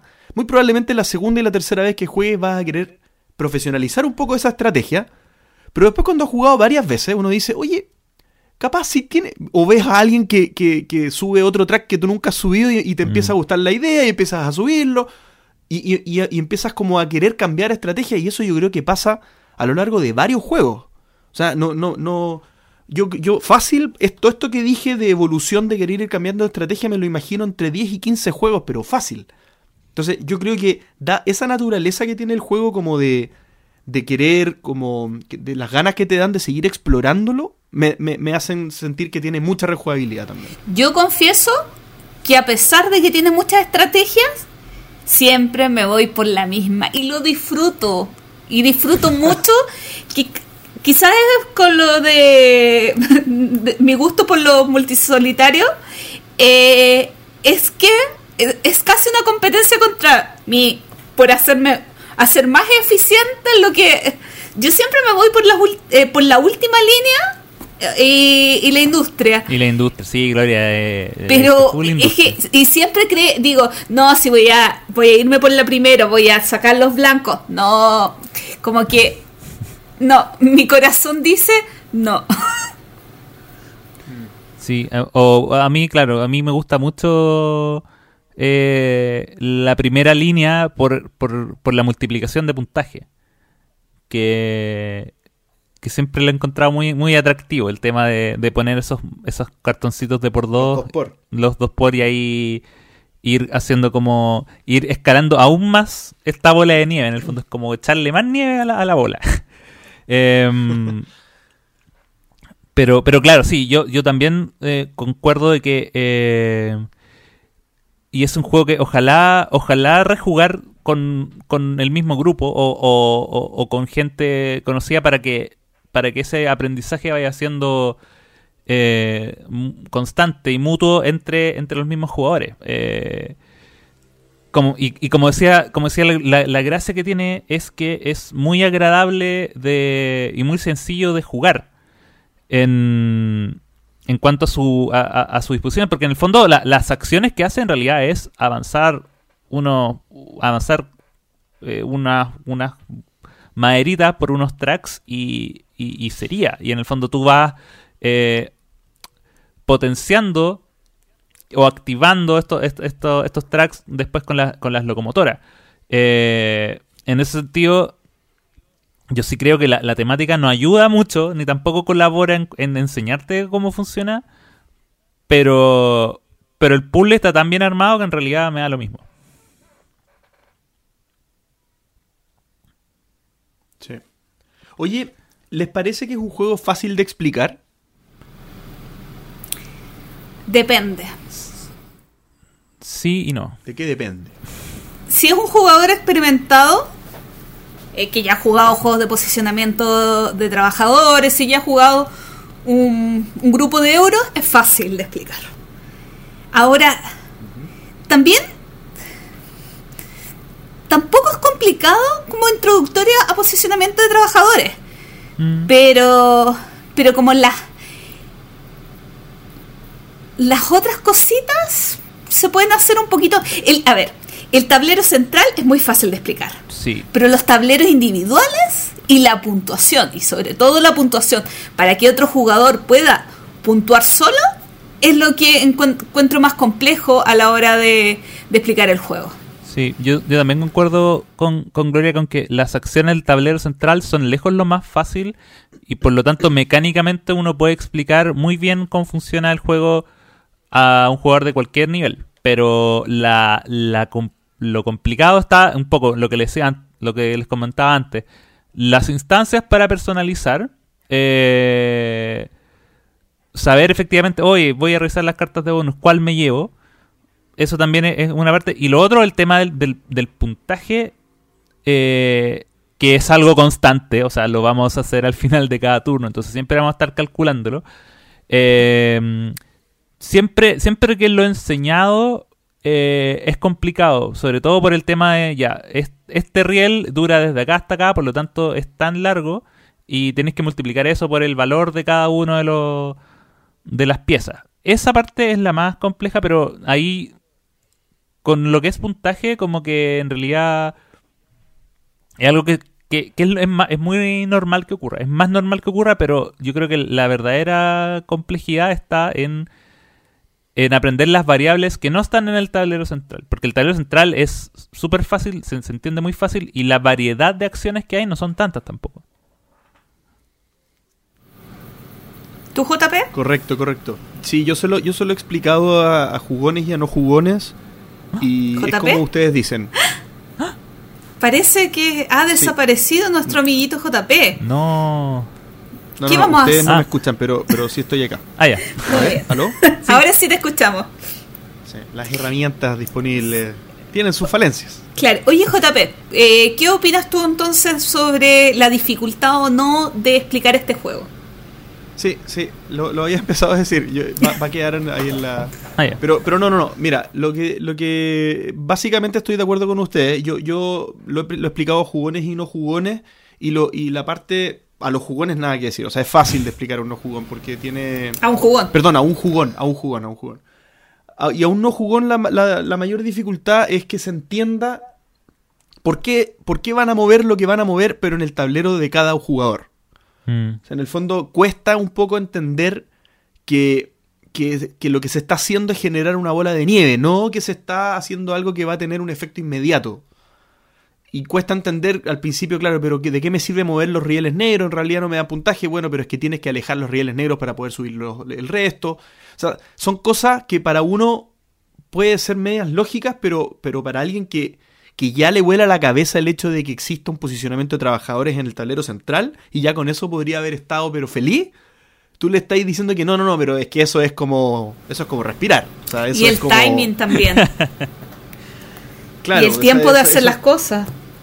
El tiempo de hacer las cosas, claro, o sea, en el fondo hay, hay algunas acciones que tienen una retribución muy, muy, muy lejana. Y, y- y en el fondo, tú estás, de alguna manera, tú estás diciendo que es algo que le va a convenir. O el tema de los bonus a sacar. Porque el bonus, de repente, se alinea mucho con tu estrategia. Por ejemplo, si tú quieres mover mucho los rieles, está el bonus de- del peón negro, que mueve, que mueve más veces los rieles negros. Ese está Sí. muy bueno si es que quieres mover mucho los rieles. Pero si no sabes que existe siquiera, o sea, Mm. tienes que explicar que existe. ¿Y cómo explicas de antemano que tú puedes sacar un bonus, que tienes que llegar con el riel hasta allá? O sea, como que es, es como que es primero el huevo de la gallina. Es de esos juegos que uno no sabe por dónde partir. Ahora, lo, lo bueno de eso es que igual yo creo que eh, la iconografía es súper sencilla. Como que no hay, no hay muchos elementos, por lo tanto, por ejemplo, tú al ver por primera vez la, la casilla, o la carta del, del peón negro, eh, se yo la entiendo al tiro, aun cuando no la haya visto nunca antes. Pero claro, está el tema del conocimiento. O sea, un tema es poder interpretarla, pero la, la otra es como el típico que cuando ya voy a sacar una carta uno y empezar a, a- a revisarlas todas, y una cosa es entenderlas, pero que es muy fácil de hacer visualmente, pero lo otro es entenderlas en el contexto de tu estrategia. Pero por lo menos la, la iconografía ayuda bastante. El juego dice que es de 90 a 120 minutos. A mí me parece que es bastante prudente la, la- lo lo que aparece en la caja. Y, y- y me parece también que, que es un buen tiempo para jugar un juego de esta de este tamaño. O sea, no se hace repetitivo, a mi, a mi, a mi modo de ver, no se hace repetitivo. Las rondas son distintas entre sí en la medida en que uno está en una evolución distinta en el tablero. Entonces tiene cada uno su, su propio sabor, digamos, en sentido de, cómo va uno evolucionando. Así que me parece que tiene un buen largo de, de duración que se disfruta de punta a punta. Yo, yo lo disfruto desde que parte hasta que termina, no sé, no sé ustedes. Sí. Yo sí lo disfruto. Sí, no, obvio. Sí. Mucho. Ya, oye, otro tema que tenía aquí para hablar es el tema del, del, del factor de diversión que tiene el juego. ¿Ya? Es un, es un juego, eh, por ejemplo, si ustedes piensan en los en posicionamientos de trabajadores, eh, ¿se, les, ¿se les ocurre jugar este juego en vez de otro? Eh, Mm. ¿les, parece, ¿Les parece que es innovador? ¿No es innovador? ¿Ofrece cosas distintas? No ¿O es sé si no, no sé si innovador, pero creo, y, y lo estoy diciendo muy a la ligera, que si, si tengo que hacer un top 3 de, de juegos de posicionamiento de trabajadores, sería mi uno. Wow. O sea, Lo estoy diciendo a la ligera. prefe- preferido. Es que lo estoy diciendo a la ligera porque no, no, no, no estoy pensando en otros, estudiar. pero eh, de mis posicionamientos de trabajadores favoritos. Creo que, Más que- sí. ¿Más que qué? A ver. Más que agrícola, sí. No, pero espérate. Más que caverna, sí. eh, ¿Cómo se llama este de los Keyflower? Mm, pero es que es posicionamiento de trabajadores o es suba. Es que dicen que la definición de posicionamiento de trabajadores incluye que otra persona no puede ingresar ahí. Pero de hecho es más que Keyflower. Me gusta mucho Keyflower, pero si fuera posicionamiento de trabajadores sería el 2. 3. Hmm. Sí. No, a mí me gusta mucho Russell Railroad. Creo que incluso el tema del tiempo, sabiendo jugar a cuatro jugadores, es máximo 90 minutos. Incluso un poquito menos, creo. El setup es un poquito lío, pero, pero es fácil. Especialmente cuando ya los cuatro saben jugar, fluye tan bien. Sí. Oye, ¿y qué les parecen, ya para ir cerrando, los componentes de este juego? Eh, uy. Bueno, igual adelantado un poco lo que, lo que he dicho antes. Me gusta mucho la, la iconografía, se entiende. eh, porque es de esos juegos donde la, la iconografía se corresponde con los componentes. O sea, cuando dice a- a- avanza eh, los, los rieles café, el, el icono es muy similar al riel café. Entonces tú sabes que es esa pieza en específico. Y no se refiere al, al abstracto del riel café. No, no, no sé si se entiende la, la diferencia, pero, pero creo que está muy pensado el, en cuanto a cómo funciona, eh, cómo está diseñado, digamos, los iconos para decirte ya, esto es para X pieza, más que para X efecto. Eh, me gusta, bueno, yo, yo soy muy fan de los tableros modulares. Y, y aun cuando no es 100% modular, pero el, el hecho de que tenga los espacios para, lo, para las fábricas, que sean como estos sacaditos medio triangulares y uno los coloca abajo, aun cuando no es mi ruta favorita, me gusta que esté disponible. Y, y es- sería como una, una razón para usarla el solo hecho de llenar mi tablero con, estos con estas casitas. Eh, Ac- ¿Ah? Axel no ha jugado eh, German Railroad. Creo que sí. No, estoy no seguro. sé- No sé si lo- eso lo tratamos como tema aparte después. Sí, po- podemos decirlo, podemos decirlo ahí como, como una como una adicional al final. De los componentes, bien fácil, a mí me gustaría decir que es un euro bonito este. Es un Mm. euro bonito. Es un euro, se ve elegante, la- las piezas son de buena calidad. Yo no sé si acá habrán opciones de tener distintas calidades dependiendo de la editorial. Yo tengo la de la de Seaman, Ah, eh, Zetaman, sí. pero pero este cartón grueso. La- lo- lo- el diseño el diseño gráfico es bien elegante y lindo y difícil y, y fácil de leer. Eh, colorido. Eh, de maderita la- los rieles son preciosos. Las cartas no no muy bonito el juego me encanta. Yo no sé si bonito, pero es lo que yo quiero en un juego. Sí, yo, yo tampoco diría que es. Para mí no es bonito. O sea, pero es. Es funcional, es atractivo y. Y algo que. eh, Lo que sí, yo creo que comparado con otros euros es. Es claro. Que yo creo que es lo que. Lo que más se. em, Agradece. lo más se agradece. ya Eh, pero pero dime dime dime una cosa cómo ver. habría hecho este juego Alea Por eso, po, si, lo hubiese, mira, si lo hubiese hecho a Lea, como la, lo- en vez de avanzar, saldrían unas flechas y los ingenieros no tendrían cara, serían. No, no habría una cara, no habrían personas. no Eh, sería los rieles, tampoco el no, no habrían fondos en los tableros No. así de lindo los rieles serían cubos de colores diferentes, no parecerían rieles. Claro. Eh, lo- lo- la- las fábricas serían cuadrados de cartón de partida, no habrían sacaditos con forma. Así, no, sí, terrible. Eh, no es que por eso. Yo creo que lo único Y el que le cartón falta son sería muy rulos, delgadito. rulos metálicos. Los rulos Ah, podrían y- haber sido metálicos, pero eso lo podríamos sacar de otro juego y la gloria está llena de monedas metálicas. Nada, es mentira. Oye, chicos, Dígame. ¿y no sienten a veces que el juego está un poquito... No, no es roto la palabra, sino que tienen estrategias muy dominantes y que podrían definir demasiado una partida. Hablemos, Pero, por ¿sabéis que No me ejemplo... atrevería a decir cuál, yo, yo no lo siento. ¿Cuál? cuál? a- a- hablemos, por ejemplo, locomotora de 9, la medalla de Kiev. ¿Qué? ¿Locomotora 9 qué para ti es sacar la, el, el, el bonus de la locomotora sacar 9? el, el bonus de la locomotora de 9. Mucho antes yo de... nunca, yo nunca ¿No? la he comprado. ¿Y has ganado? sí, siempre. Ah, ah, él siempre gana. No, sí, es que lo que pasa es que, eh, por ejemplo, lo que decía de la... Por ejemplo, Axel que le gusta Vladivostok, que es la, la ruta Sí. larga de arriba. El bonus de- del, del peón negro es fabuloso. Mm. Es, es muy, po- es muy poderoso. Yo sacaría ese primero. ¿Tú, tú, Axel, qué bonus sacas cuando quieres subir Vladivostok? Eh, sí, o sea, siempre, También siempre, tienes el de los cinco movimientos de rieles.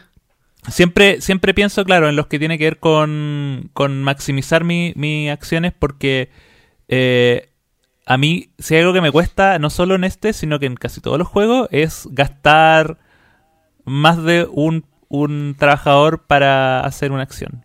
Como que cada vez que lo tengo que hacer, bueno, acá lo tengo que hacer eh, muchas veces, pero cada vez que lo hago es como, oye, y si lo hiciera de alguna manera, entonces es como o el trabajador negro o, o, o- el avanzar automáticamente los cinco rieles. Cada vez que puedo ganar un avance de, riel eh, gratis, lo hago.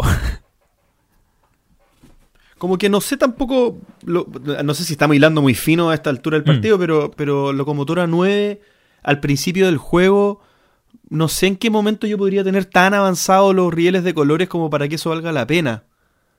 Te- te- capaz hipotecaría mucho otras opciones para poder hacer eso. Bueno, quizás, quizás ya con esos puntos uno tiene para ganar, pero tendría que probar. Yo la verdad. ¿Cu- ¿Y cuántos puntos haces tú, Gloria, usualmente? Como para poder saber. Mm, De. Mm, me- no sé. Ver. Buena pregunta. Mi última partida 389, la anterior 430, eh, 467, 359, 379, Ah, pero jugando de a cuántos? De a tres. 382, 3, 4 jugadores. Ya. Claro. Como que siempre Claro, sobre de de unos cuatro- 370. Que de a, de a cuatro está, uno juega una, una ronda más. Claro. Sí. Eh, Pero. Pero es que depende. Yo creo que también depende de a qué estrategias vayan los otros. Yo creo que, si bien eh, a mí me gusta bastante eso de, de irme mucho por eh, que, eh, Kif y, y la medalla y la locomotora de 9, eh, el que es súper eficiente y se enfoca en, la, en la línea de arriba. eh, ahí está la ahí estamos en la pelea. A mí en general es un juego que se me da bien, pero como que la, la pelea la veo cuando alguien es súper eficiente arriba. Cuando no es tan eficiente, no tanto, pero cuando es súper eficiente, me complica, me complica la vida. Oye chicos, Dígame. sobre las expansiones, ¿han jugado alguna? Porque este juego Yo no. tiene dos, dos expansiones y una micro expansión. No, nada. Ya. Eh, bueno, lo que aporta eh, em, German Railroad, en realidad Re- German Railroad tiene tableros individuales diferentes, dos módulos, pero la mayor gracia es esto de los tableros individuales diferentes que tienen algunos sectores que tú los puedes em, crear a tu manera. Es decir, cuando tú llegas a cierto lugar, puedes ir a escoger una loseta de las, voy a mentir, siete que hay disponibles, o cuatro, no sé, y hacer tu construcción de esa línea como tú quieras, eligiendo unos bonos especiales. eh, a, mí me encanta, le, da una vida, un- una variabilidad al juego increíble. Yo leí el manual de German Railroads, que es el que tengo, pero no llegué a poder jugarlo, la verdad, lamentablemente. Pero sí, o sea, esto, esto hacer modulares los tableros, encuentro que, que es lo que más me llama la atención de esta expansión, la verdad. Y American Railroad eh, la jugué una vez y no recuerdo nada, pero nada. Ah, la tengo y ah, e incluye un tema de acciones que no me acuerdo cómo funciona, pero además también trae otro tablero. Entonces es como eh, eh, otro tablero, perdón, otro tablero individual. Entonces cada jugador puede eh, vivir una experiencia diferente a partir de estas expansiones. A mí me... Si bien no las juego casi nunca o nunca, eh, me alegra que JP tenga German porque es súper, súper complicado conseguirla ahora. Eh, está carísima, si es que la pillas. Eh, pero hay, hay que juntarse un día cuando podamos juntarnos. Cuando se pueda. O si no, ya sabes dónde hay gloria. ¿Dónde? Bien, para Tablet. redondear... par- Oh, perdón. Tabletop Simulator. Por supuesto. Yo creo que iba a decir Axel. Sí, ese es. Bien, yo para, para redondear entonces mi opinión sobre este juego, me parece que es un euro redondo, es un muy buen juego, eh, está en mi top 20 seguro, top 25 seguro de, de juego de todos los tiempos. Eh, es bonito como dije, un juego que da mucha satisfacción, es pura mecánica como decía al principio Axel, es un juego muy poco temático, pero que las mecánicas que ofrece son bastante ricas, bien, bien satisfactorias de poder ejecutar.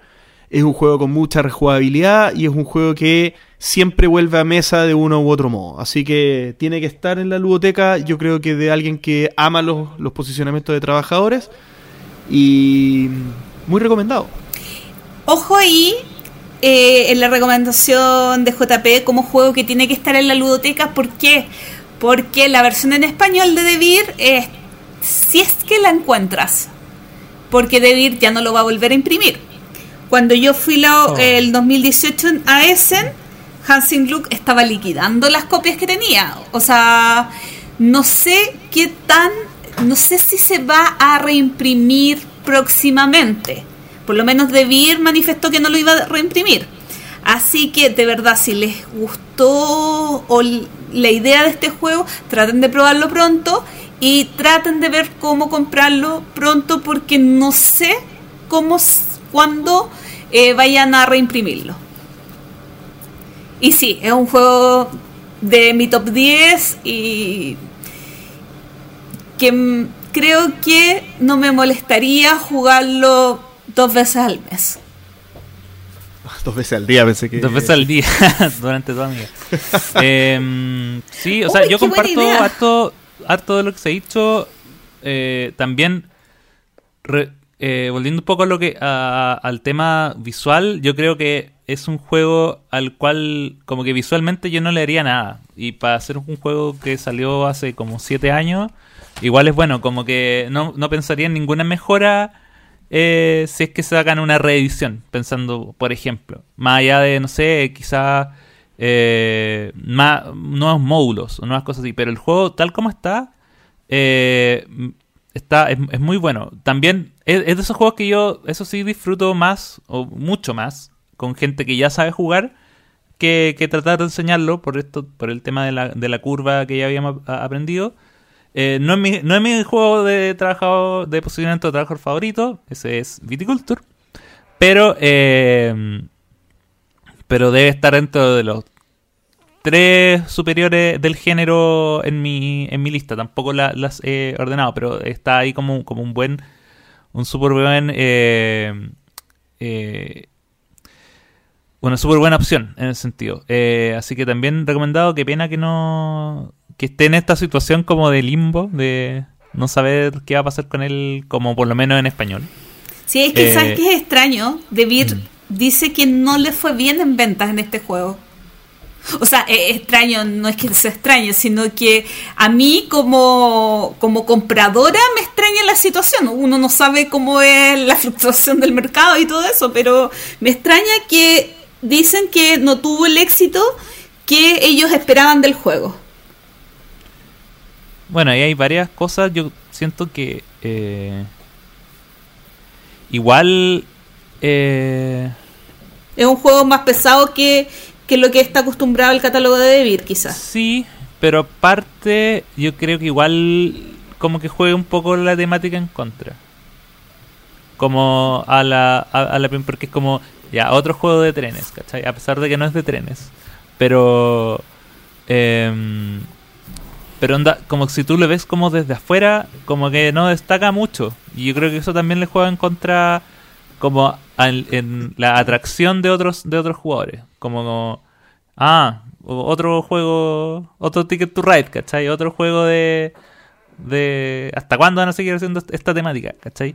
Eh, tampoco se me ocurre una mejor, porque como, como es tan mecánico y tan abstracto en, el, en su forma de, de, jugar que en realidad tampoco se me ocurre, no sé, Space Railroad, ¿cachai? Como, como llegar a otros planetas, no sé, pero eh, es, es, complicado en ese sentido, como, como temáticamente, pero fuera de eso, como a mí me da lo mismo la, la temática, eh, está, está bueno.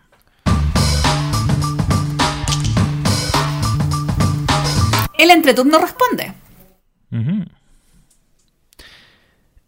Y esperamos que JP diga algo.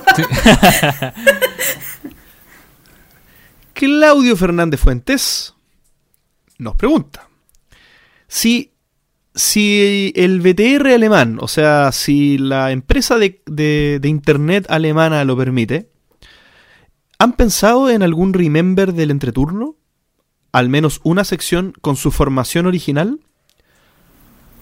Lo hemos pensado un montón de veces, hasta incluso eh, Loon Fest en casa, eh, pensamos participar los cinco, pero es complicado, es súper complicado por temas de tiempo, diferencia horaria, internet de panto y, y también porque... Eh, por la hora a Pancho de repente le complica hacer ruido. Sí. lo más cercano a una interacción directa ha sido el, lo que comentaste, Gloria, del capítulo del matinal. ¿Cierto? Sí. Sí. Y bueno, y haber jugado. haber jugado, ¿cómo se llama? Gloomhaven también con Pancho. Pero al final este tema no es por falta de gana, es como que se den las condiciones para que en algún momento, o sea, Pancho tiene, es parte y siempre será parte del podcast y tiene, o sea, de hecho tenemos un chat en que estamos todos. y que de hecho Pancho una vez se fue y lo volvimos a agregar. Oh. Sí, y no se volvió a salir, eso es lo bueno, entendió, entendió que no, no puede arrancarse. René Soria. René Soria nos pregunta, con el anuncio de Splendor Marvel próximo a salir, ¿qué otro juego de estilo europeo le gustaría ver con una propiedad intelectual? DC, Marvel, Star Wars, etcétera, pegada. Yo estoy esperando ansioso el azul DC. que lo bueno, lo bueno de los euros es que son como no tienen temática, en realidad se les puede pegar cualquier cosa encima. Entonces, ahora un azul de cualquier cosa sería cambiarle, ponerle icono a la, a la ficha. Aunque igual, por ejemplo, a mí me gustó lo que se hizo en su momento con el Carcassonne de Star Wars. Eh, que igual que el Carcassonne, pero se le agregaron como mecánicas de combate muy sencillas, para que nadie se espante. Eh, pero y, en vez de estar como en el espacio buscas planetas es bien bien simpático. Em, pero igual yo no soy muy dado a las a las a las IP como al, colocarle como una capa de pintura de alguna propiedad intelectual salvo un juego que viene ahora que estoy esperando mucho que es el Love Letter de del guantelete del infinito. Que de hecho se llama El juego se llama Infinity Gauntlet a Love Letter Game. Pero es básicamente. Toman la mecánica de Love Letter y lo convierten en un juego asimétrico de uno contra cuatro. Donde uno es Thanos y el resto son los Avengers y tratan de ganarle. Que. Por lo que he leído es como mejor que Love Letter. O, o por lo menos le da el refresco que tenía este juego, que a mí me gusta harto como, como filler y, y, tener ahora una opción que no sea como el Batman Love Letter, que es lo mismo con otro personaje, o todas las ediciones de Love Letter que han salido, que son el mismo juego pero con una temática encima. Me gusta mucho que en esta oportunidad le, se le haya dado una variante especial. Entonces, en el fondo, hay un equipo que juega con cartas diferentes eh, y otro equipo que juega con y que tienen eh, eh, condiciones de victoria diferentes. O sea, Thanos lo que quiere puede ganar derrotando a los enemigos, juntando la, las gemas del infinito, mientras que el otro tiene que reducirle el, el, ataque a Thanos y hay como mecánicas de combate en el juego. Así que ese juego lo estoy esperando mucho. No es un euro, Yo pero, la verdad, pero sí. vale igual. Yo la verdad es que tampoco soy muy fanática de de nada. Pero especialmente de las que nombras, todas tienen que ver con conflicto. Bueno, Star Wars y todo lo que es eh, espacial lo odio de por sí. Chuta. Pero eh, DC, nah, Marvel me gusta más.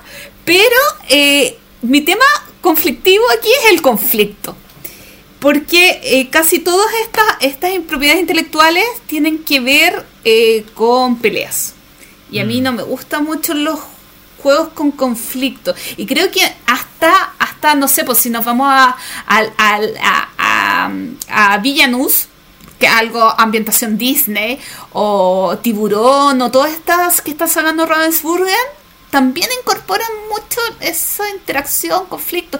Y no es algo que a mí me llame mucho la atención. Y, y es curioso porque también yendo en esa ruta, es como como que los juegos que están saliendo ahora de, de, de eh, con estas variables o son claro, son como un conflicto muy muy eh, muy agresivo o son cooperativos que es como de las dos cosas que no me llaman la... por ejemplo el, juego de eh, hay unos de Scooby-Doo que no, como, que los vi. El de, el de Wonder Woman, que dije, oh, un juego de Mujer Maravilla, es un cooperativo. Entonces, uh,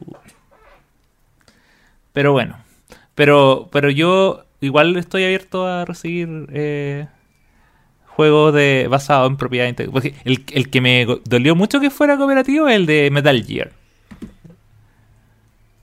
Ahí dije, wow. Pero bueno.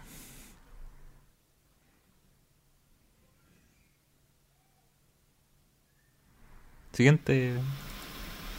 Ah. Siguiente pregunta porque me di cuenta que JP se había ido. Hola, ¿me escuchas? Hola. Sí, ahora sí. Sí, para la pregunta de Eh. Jonathan. Ya. Eh, vamos entonces con la pregunta de, de- Tengo acá que viene antes la de Manuel Alejandro Parada. Bueno, Adelante. Y él pregunta: ¿Cómo se ve el panorama para los cafés? En México la semana pasada arrancaron de nuevo, aunque hay duda de cómo reaccionará el público. Supongo que se está eh, refiriendo a Chile, ¿cierto? sí. La, la realidad Bueno, que en podemos Chile la analizar. Claro. Bueno, en Chile lo, lo que estamos esperando es que antes de septiembre barra octubre es muy difícil que, que se permita la apertura en Santiago al menos, que es la zona más afectada, más poblada de Chile y también la más afectada por la, por la crisis sanitaria. Y, mm, y claro, es como, es como dices tú, Carlos. O sea, una cosa es, es que la regulación permita la apertura y otra cosa es que, que tenga de inmediato un buen funcionamiento. Yo, yo creo que lo que se espera es que parta muy lento. Sí. Yo Ya, lo que veo más complicado es el tema de, de cumplir con las medidas sanitarias, porque ya, un café puede cumplir con las medidas sanitarias relativamente fácil, pero el uso de juegos en un café es mucho más complejo, en el, en el sentido de eh, limpiar cada juego o enviarlo a cuarentena. De hecho, no, de hecho, eh, el otro día están comentando eh, una normativa, no, no, no normativa, pero como un reglamento interno que hizo un club en España de partiendo, cómo se iban a, cuando comience nuevamente a funcionar cuánto iba a ser la cantidad de personas que iban a estar, cómo iba a ser la estructura, cómo, cuáles iban a ser las medidas de higiene y el uso del juego. Porque los usos de juego de las ludotecas del club era, nosotros lo jugamos y ese juego se va a cuarentena. Porque las cartas no las puedes estar eh, pasando por alcohol. Mm. Eh, claro, si estuvieran en funda. ¿Pero te imaginas eso? Sí. Sí, todo, todo, claro, todo va a cambiar seguro. Y, y- y probablemente, claro. Y, y- también la, la pregunta de Carlos también va, perdón, de, de Manuel también va por el tema de del público, de cómo va a reaccionar el público. Y claro, la gente va a estar esperando que uno tenga ese tipo de cuidados también. La gente va a estar esperando que esto... Porque cosas que antes nadie se preguntaba, ¿qué le importa a una, a una persona antes de la crisis que, que alguien haya tocado el mismo juego que tú? pero, pero ahora la gente va a esperar una rigurosidad distinta. Así que, correcto. Oye, Carlos David Pérez pregunta también, ¿qué tanto patrocinan juegos de Kickstarter? Nada. ¿Antes del coronavirus o, ahora? Antes, después y durante. Antes, eh, bastante, bastante. Un, uno o dos al mes por lo menos. Yo. Eh, Ahora, ninguno. Y después, Eh, vamos a ver qué pasa. sí. No, yo, yo igual, claro, yo, yo patrocino como dos o tres al año. También es como. Pero ahora, nada. De hecho, ahora estoy como esperando que me lleguen como juegos que había alcanzado a patrocinar el año pasado y que ahora están. Y que son juegos que igual estoy esperando hace mucho rato. Em, y que recién ahora me está llegando que la próxima semana recién los empezarían a enviar. Eh, entonces, claro, eh, es difícil. Ya antes era difícil porque, sobre todo con los envíos a Chile, de repente son o muy caros o a veces ni siquiera había en envío a Chile. Eh, y ahora es como, claro, si, si Kickstarter de por sí es una apuesta, ahora es como una apuesta con muchas más probabilidades en tu contra. Eh, ahora tenés que esperar, no sé, de que el juego sea bueno, de que llegue como con la calidad prometida y ahora que llegue. Eso es como... eh, si y se- que estés tú acá.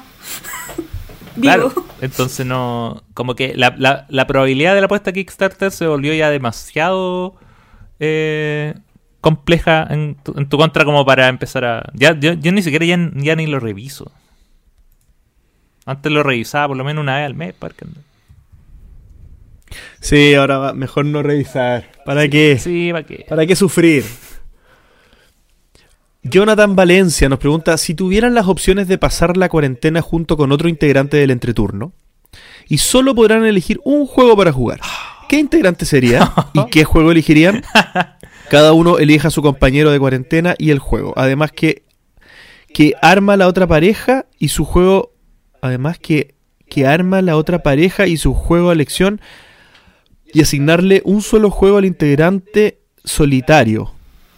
No, no entendí. Eso- Yo tampoco El entendí Pancho- cuando los líos, pero... Y que El consideremos Pancho a como un Pancho integrante. Claro. O sea, tenemos cuatro opciones. ¿Quién quiere partir? Yo la Yo tengo creo que clara. está fácil, ¿o no? La mía está fácil, ¿no? Creo que la Gloria Ah, lo sí, puede po. decir. La, la- la está fácil. Tú vas... Ah, Déjenme, déjenme al final porque estoy pensando. Ya, eh, yo voy a partir por lo. Esto la Gloria sabe, esto es Pancho y Gloomhaven, por supuesto. Listo. Si está demostrado que podemos darle a ese juego hasta que nos dé hipo. A Sí. Tres pandemias más. claro. Sí, pues aguantamos, pero. El COVID-38. C23. Sí.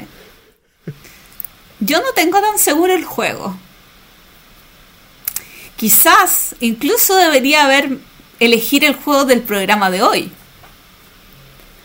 Pero el integrante de entreturno con el que pasaría la cuarentena es mi amigo Axel. Eh, Obvio, po. sí, yo... ¿Para qué le ponís Yo, suspenso? co- sí, yo, cor- yo correspondo a esa, esa, esa elección. Uh, Sí. Ahora tengo dos opciones. Pues tengo millones de opciones que me gustaría jugar con opción- Axel. Yo tengo una opción clarísima. pero no es de mis favoritos. Pero es un juego que funciona muy bien de dos jugadores, por lo que dicen. Eh, y claramente tendría que ser un juego de Stefan Fell, así que nos vamos con Castillo de Borgoña. Sí, mira, ya que, ya que Gloria eh, eligió los Castillos de Borgoña, yo elegiría al otro compadre, a don Brunito. Y, yo me, Uy, yo me- un Fight Drive, yo me llevo el Fight Drive. cierto. Que ese Uy, sí se me- funciona muy bien dado. Uy, dos, se me había uno. olvidado Fight Drive. Mira. Pero oye, y si nos dan una tercera opción, Ya. un Russell Railroll, ¿te tinca? Ya, bueno. De hecho, Russell Railroll me gusta más que Castillo de Borgoña, pero probablemente me aburre ya estando tantos días en cuarentena, me aburre, me, ab- me llegue a aburrir No, menos Castillo de Borgoña. Gloria, yo no podría estar en una cuarentena sin un juego con dados. Perfecto. Así que no, es Borgoña nada. Oye, siguiente pregunta de Rodrigo Osf, y no estoy seguro que si Pe- estoy de- entendiéndola discúlpame, bien. déjame, déjame hacer un pequeño paréntesis. ¿Quién creen que elegirían César a JP? Mm. Yo creo que sí. Yo creo que César me elegiría a mí y elegiría a Magic. Sí, sí. ¿Y Pancho qué elegiría? Elegiría Ah, a JP Gloomhaven, ¿ya? Por supuesto. Sí ya es un amor correspondido. completa. Eso es, O sea, JP es el favorito del es el podcast. más favorito. Pero, eh, Yo, yo- yo soy comodín. claro, pero, pero, Axel, te quiero. Y te extraño. Es, mu- es mutuo, es mutuo. Después de esta declaración, puedes continuar con la siguiente pregunta. Descifrémosla porque... Bueno, decía. deci- sí, decía que la pregunta de Rodrigo Osf, no sé si la estoy entendiendo bien, porque si la leo literal, dice: Hola, ¿ustedes creen que esta pandemia pondrá el crisis a, las a las editoriales y campañas de juegos de mesa? Eh, ¿Compañías de juegos de mesa será? ¿Y será poner en crisis? Quizá Yo él está creo- preguntando si pudri- pudiera venir una crisis a las editoriales Ah, o a la, a la industria en general de juegos de mesa. ¿eh? Es Y así, yo ¿no? creo que se refiere a campañas como campañas de Kickstarter. Ok, puede ser. Claro, cuando- yo, yo cuando escucho campaña siempre pienso en, en eso, en campaña de crowdfunding. Sí. Yo creo que las campañas de crowdfunding, absoluta y completamente, creo que creo que es de lo que va a estar probablemente más afectado, creo. Mm. Puede ser que la gente encerrada se vuelva más consumista, pero yo tiendo a creer que va a ser un poco más cauta y no va a querer eh, eh, colocar dinero a ciega en cosas tan impredecibles. Pero la gente no siempre es tan sensata. Y sobre la crisis de las editoriales, sí, es complicado, pero no creo que termine siendo tan, tan, tan, tan, tan terrible como la crisis que van a tener las tiendas. Yo, yo creo que, que hay, hay que ver, hay que ver. Mi, mi primera impresión es que van a haber ciertos cambios, digamos, de, de más, más al nivel micro. O sea, por ejemplo, el tema de las campañas de crowdfunding muy probablemente bajen, porque no haya masa crítica para sostener toda la ola de campañas que habíamos tenido este último par de años probablemente. Eh, la gente va a ser más cuidadosa con, con apoyar eh, campañas de Kickstarter y, y las campañas de Kickstarter son un nicho bien nicho. O sea, la gente que da vueltas en Kickstarter, la gente que va entrando nueva es poca. O sea, es Mm. más o- es- son más o menos los mismos que se van dando vueltas. Entonces, cuando hay una pérdida de poder adquisitivo y son siempre los mismos, esos mismos van a generar una torta más chica. Entonces, claramente eso va a pegar. Ahora, la industria en general de los juegos de mesa, las tiendas, las editoriales, eh, va a pasar que como van a cambiar los comportamientos de la gente, o sea, la gente va a viajar menos, la gente va a estar más en su casa, la gente va a hacer otra cosa, unos saldrán pero otros entrarán. En el fondo es algo que está mucho más abierto, la, la, la puerta de entrada y de salida es, mucho más libre para, para mucha más tipo de público, para muchas más personas que pueden quizá cuando abra el, el- comercio ir a una tienda y querer comprar su juego. Eh, yo no sé si vea una, una crisis tan generalizada a nivel de tiendas y editoriales. Me, me- me parece que, que va a ser un poco más focalizada. Sí, No sé si me escucharon. sí, sí. Sí, pero pensé que. Axel podía. No, eh, no, o sea, concuerdo con, con- con eso. Yo quizás estoy eh, como en la parte más como positiva o, o quizás como otro tipo de cambio.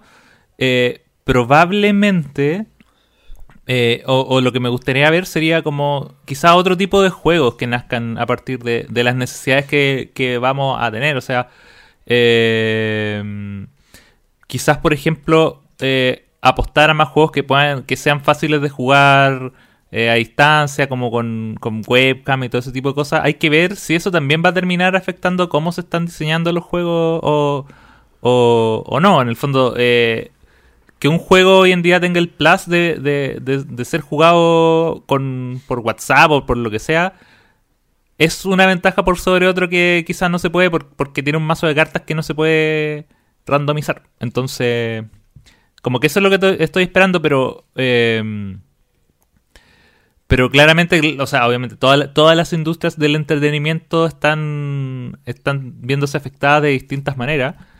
Eh, y, y quizás lo, donde más se va a notar no necesariamente es ahora, porque en el fondo uno lo que ve ahora es como el fruto de las cosas que se venían trabajando hace dos, tres años atrás, un año atrás, pero hay que ver cómo afectar el próximo año. El próximo año es cuando vamos a ver efectivamente quizás más escasez de juegos porque eh, lo- lo- los equipos desarrolladores no han estado trabajando normalmente y también han, han- existido como los recursos, lo- los cortes de recursos y todo eso. Entonces, eh, este año es como más normal, vemos que están saliendo hartos juegos todos los meses todavía porque es el fruto de, de años atrás. Pero... Y porque están ya pagados Sí, eh, pues eso ya las está impresiones. listo. ¿Cachai? Hay que ver qué pasa. Me, me- me empezaría como a preocu- preocupar más como de cambios profundos en la industria 2021-2022. De acuerdo. Oye, y última pregunta. David Bravo pregunta algo que yo no sé, que son las diferencias entre Marco Polo 1 y 2. Ah. Yo tampoco lo sé, quizás Axel lo sepa, pero eh, sé que el 2 es mucho más eh, fácil el tema de los viajes. Muchísimo más, mm, más liviano el tema de viajar. Realmente es viaje de Marco Polo. En el 1 viajar es terrible. Terrible, que es el que yo he jugado. O sea, a mí me encanta el Marco Polo, pero, pero es duro viajar. Es, eh, Cuesta. Para, claro, para un juego que tiene en el- su nombre el viaje de Marco Polo, es, es una de las acciones que más te cuesta hacer. Eh, Sí. Yo tampoco lo, o sea, no puedo- claramente no puedo jugarlo, está dentro de mis juegos más esperados cuando eventualmente aparezca. Eh, y claro, tengo entendido lo, lo mismo, que la acción de viajar es más, es más rápido, hay nuevas monedas que hay como nuevos... eh, Está el Jade. Claro, está el Jade que te permite hacer más, más opciones y también como eh, aliviar este tema de los precios, pero más allá de eso, no lo sé. Lo que sí he, le- lo que sí he leído es como que eh, es una depuración tan, tan grande de la fórmula que es como que reemplazaría al 1. Como que por lo que he leído como en, en, en, en impresiones y reseñas, pero más allá de eso no lo he podido jugar y lo quiero jugar. Lo voy a buscar al Yo tiro igual, yo igual creo que, que de, de todas las opiniones que he escuchado, no sé, el 80% se queda con el 2. Mm, sí. Lo cual igual es, es bueno porque a mí el Marco Polo, el 1 me gusta, me gusta mucho. estuvo como top 10 en su momento, pero eh, pero no ha envejecido tanto. Sí, más visualmente que, que en el juego.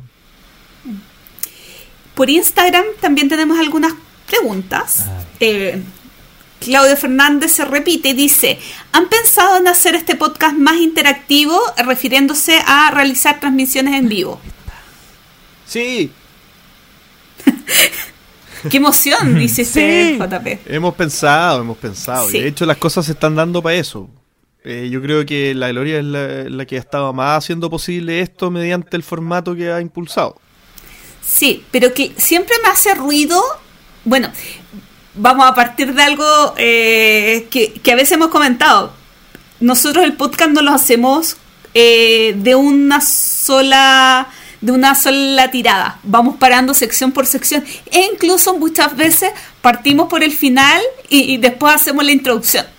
Entonces, eso a veces es un poco complicado como para transmitirlo en vivo el podcast completo.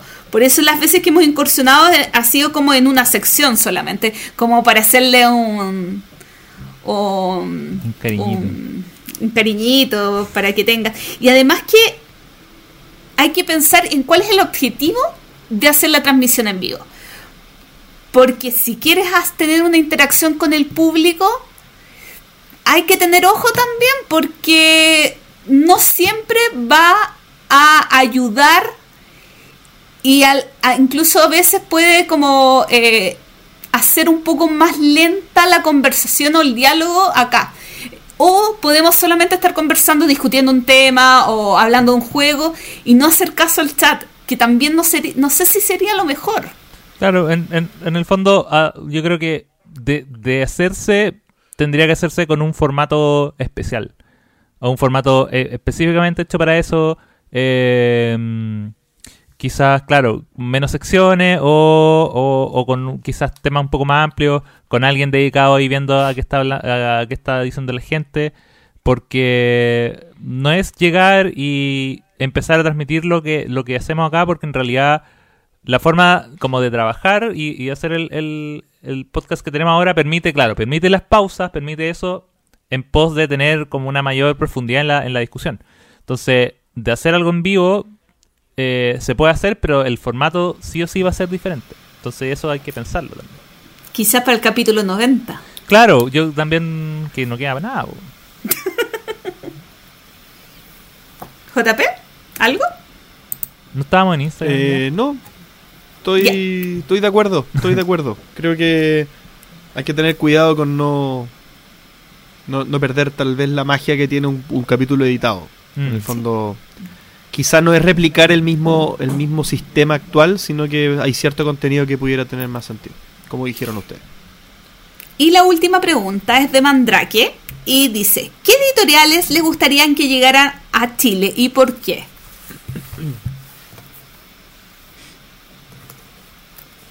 Ah, Editoriales. Sí, Uf. parto si quieren. yo también tengo mi respuesta. Hay dos editoriales que a mí me encantaría que estuvieran en Chile. Una es Más que Oca, que me parece increíble que no tenga distribución acá o que llegue muy esporádicamente a una tienda. Y la otra, eh, una editorial por... Esto, estoy hablando de editoriales que tengan eh, contenido en español. Y la otra es Mevo Games, que es una editorial Uh. portuguesa que tiene un, un- par de títulos solamente en español, pero que encuentro muy divertidos y sobre todo los encuentro eh, muy livianos. O sea, como bu- buenos juegos de entrada para más público. Yo la verdad no tengo idea. No sabría qué responder acá. Porque de alguna manera creo que le pierdo, me, me pierdo de cuáles juegos son los que han llegado a Chile, los que me he conseguido que han venido de afuera, como que no, no, no, me- eh, es una dimensión que no está fácil en mi cabeza de separar por editorial los juegos y si están las editoriales están acá o hay editoriales que están representadas mediante empresas que están acá, no, no sabría. Eh, yo, ah, poniéndome en el, en el sueño más absoluto, esto ya es como el imposible máximo, eh, porque ni siquiera es eh, una empresa con contenido, ni siquiera en inglés, estamos hablando japonés, que es Sashi and Sashi, que son como los juegos japoneses que más me gustan. Y, y que claro, algunos, algunos son traídos como al inglés con reediciones, pero sus ediciones japonesas son tan buenas y tan bonitas que es, la- es mi editorial como preferida de las que no puedo acceder por, por temas Y geográficos. Entonces, Oye, ¿y, ¿y ejemplos de juegos de esta editorial? eh, Let's, Make, Let's Make a Bus Road, por ejemplo. Todos esos juegos eh, que son como con esta estética bien bien japonesa, bien y bien como temática japonesa. Los nombres no me acuerdo porque también están como en japonés, pero hay unos que son, por ejemplo, de eh, juegos de cartas de fotografía. Eh, o hay uno que se llama... ¿Sabes qué? Voy a buscar la página porque... Es que de hecho, fui a buscar un juego- el juego que tengo de Sashi and Sashi, que es el Let's Make a About Route, porque no me acordaba cómo se escribe el nombre. Eh, Sashi. Es. Saashi and Saashi. De- Tiene una página en inglés, porque igual hacen como envíos, pero muy poco. Tienen eh, Coffee Roaster, Remember Ah, Our sí. Trip, In Front of the Elevators, eh, Blend Coffee Lab, el Win the Film, es el otro que me gusta. Eh, son como juegos muy chiquititos. Claro, el Coffee Roaster es un juego que ellos hicieron y que después fue Licenciado. licenciado eh, a Occidente. Take a Chord. Por lo que son juegos súper chicos. La mayoría son como juegos de baza o de carta y que tienen como producción muy, muy mínima, pero son muy bonitos y muy bien pensados. Así que a ellos siempre los, los, los miro con admiración y, em, Deseo, y odio. deseo, y deseo, sí.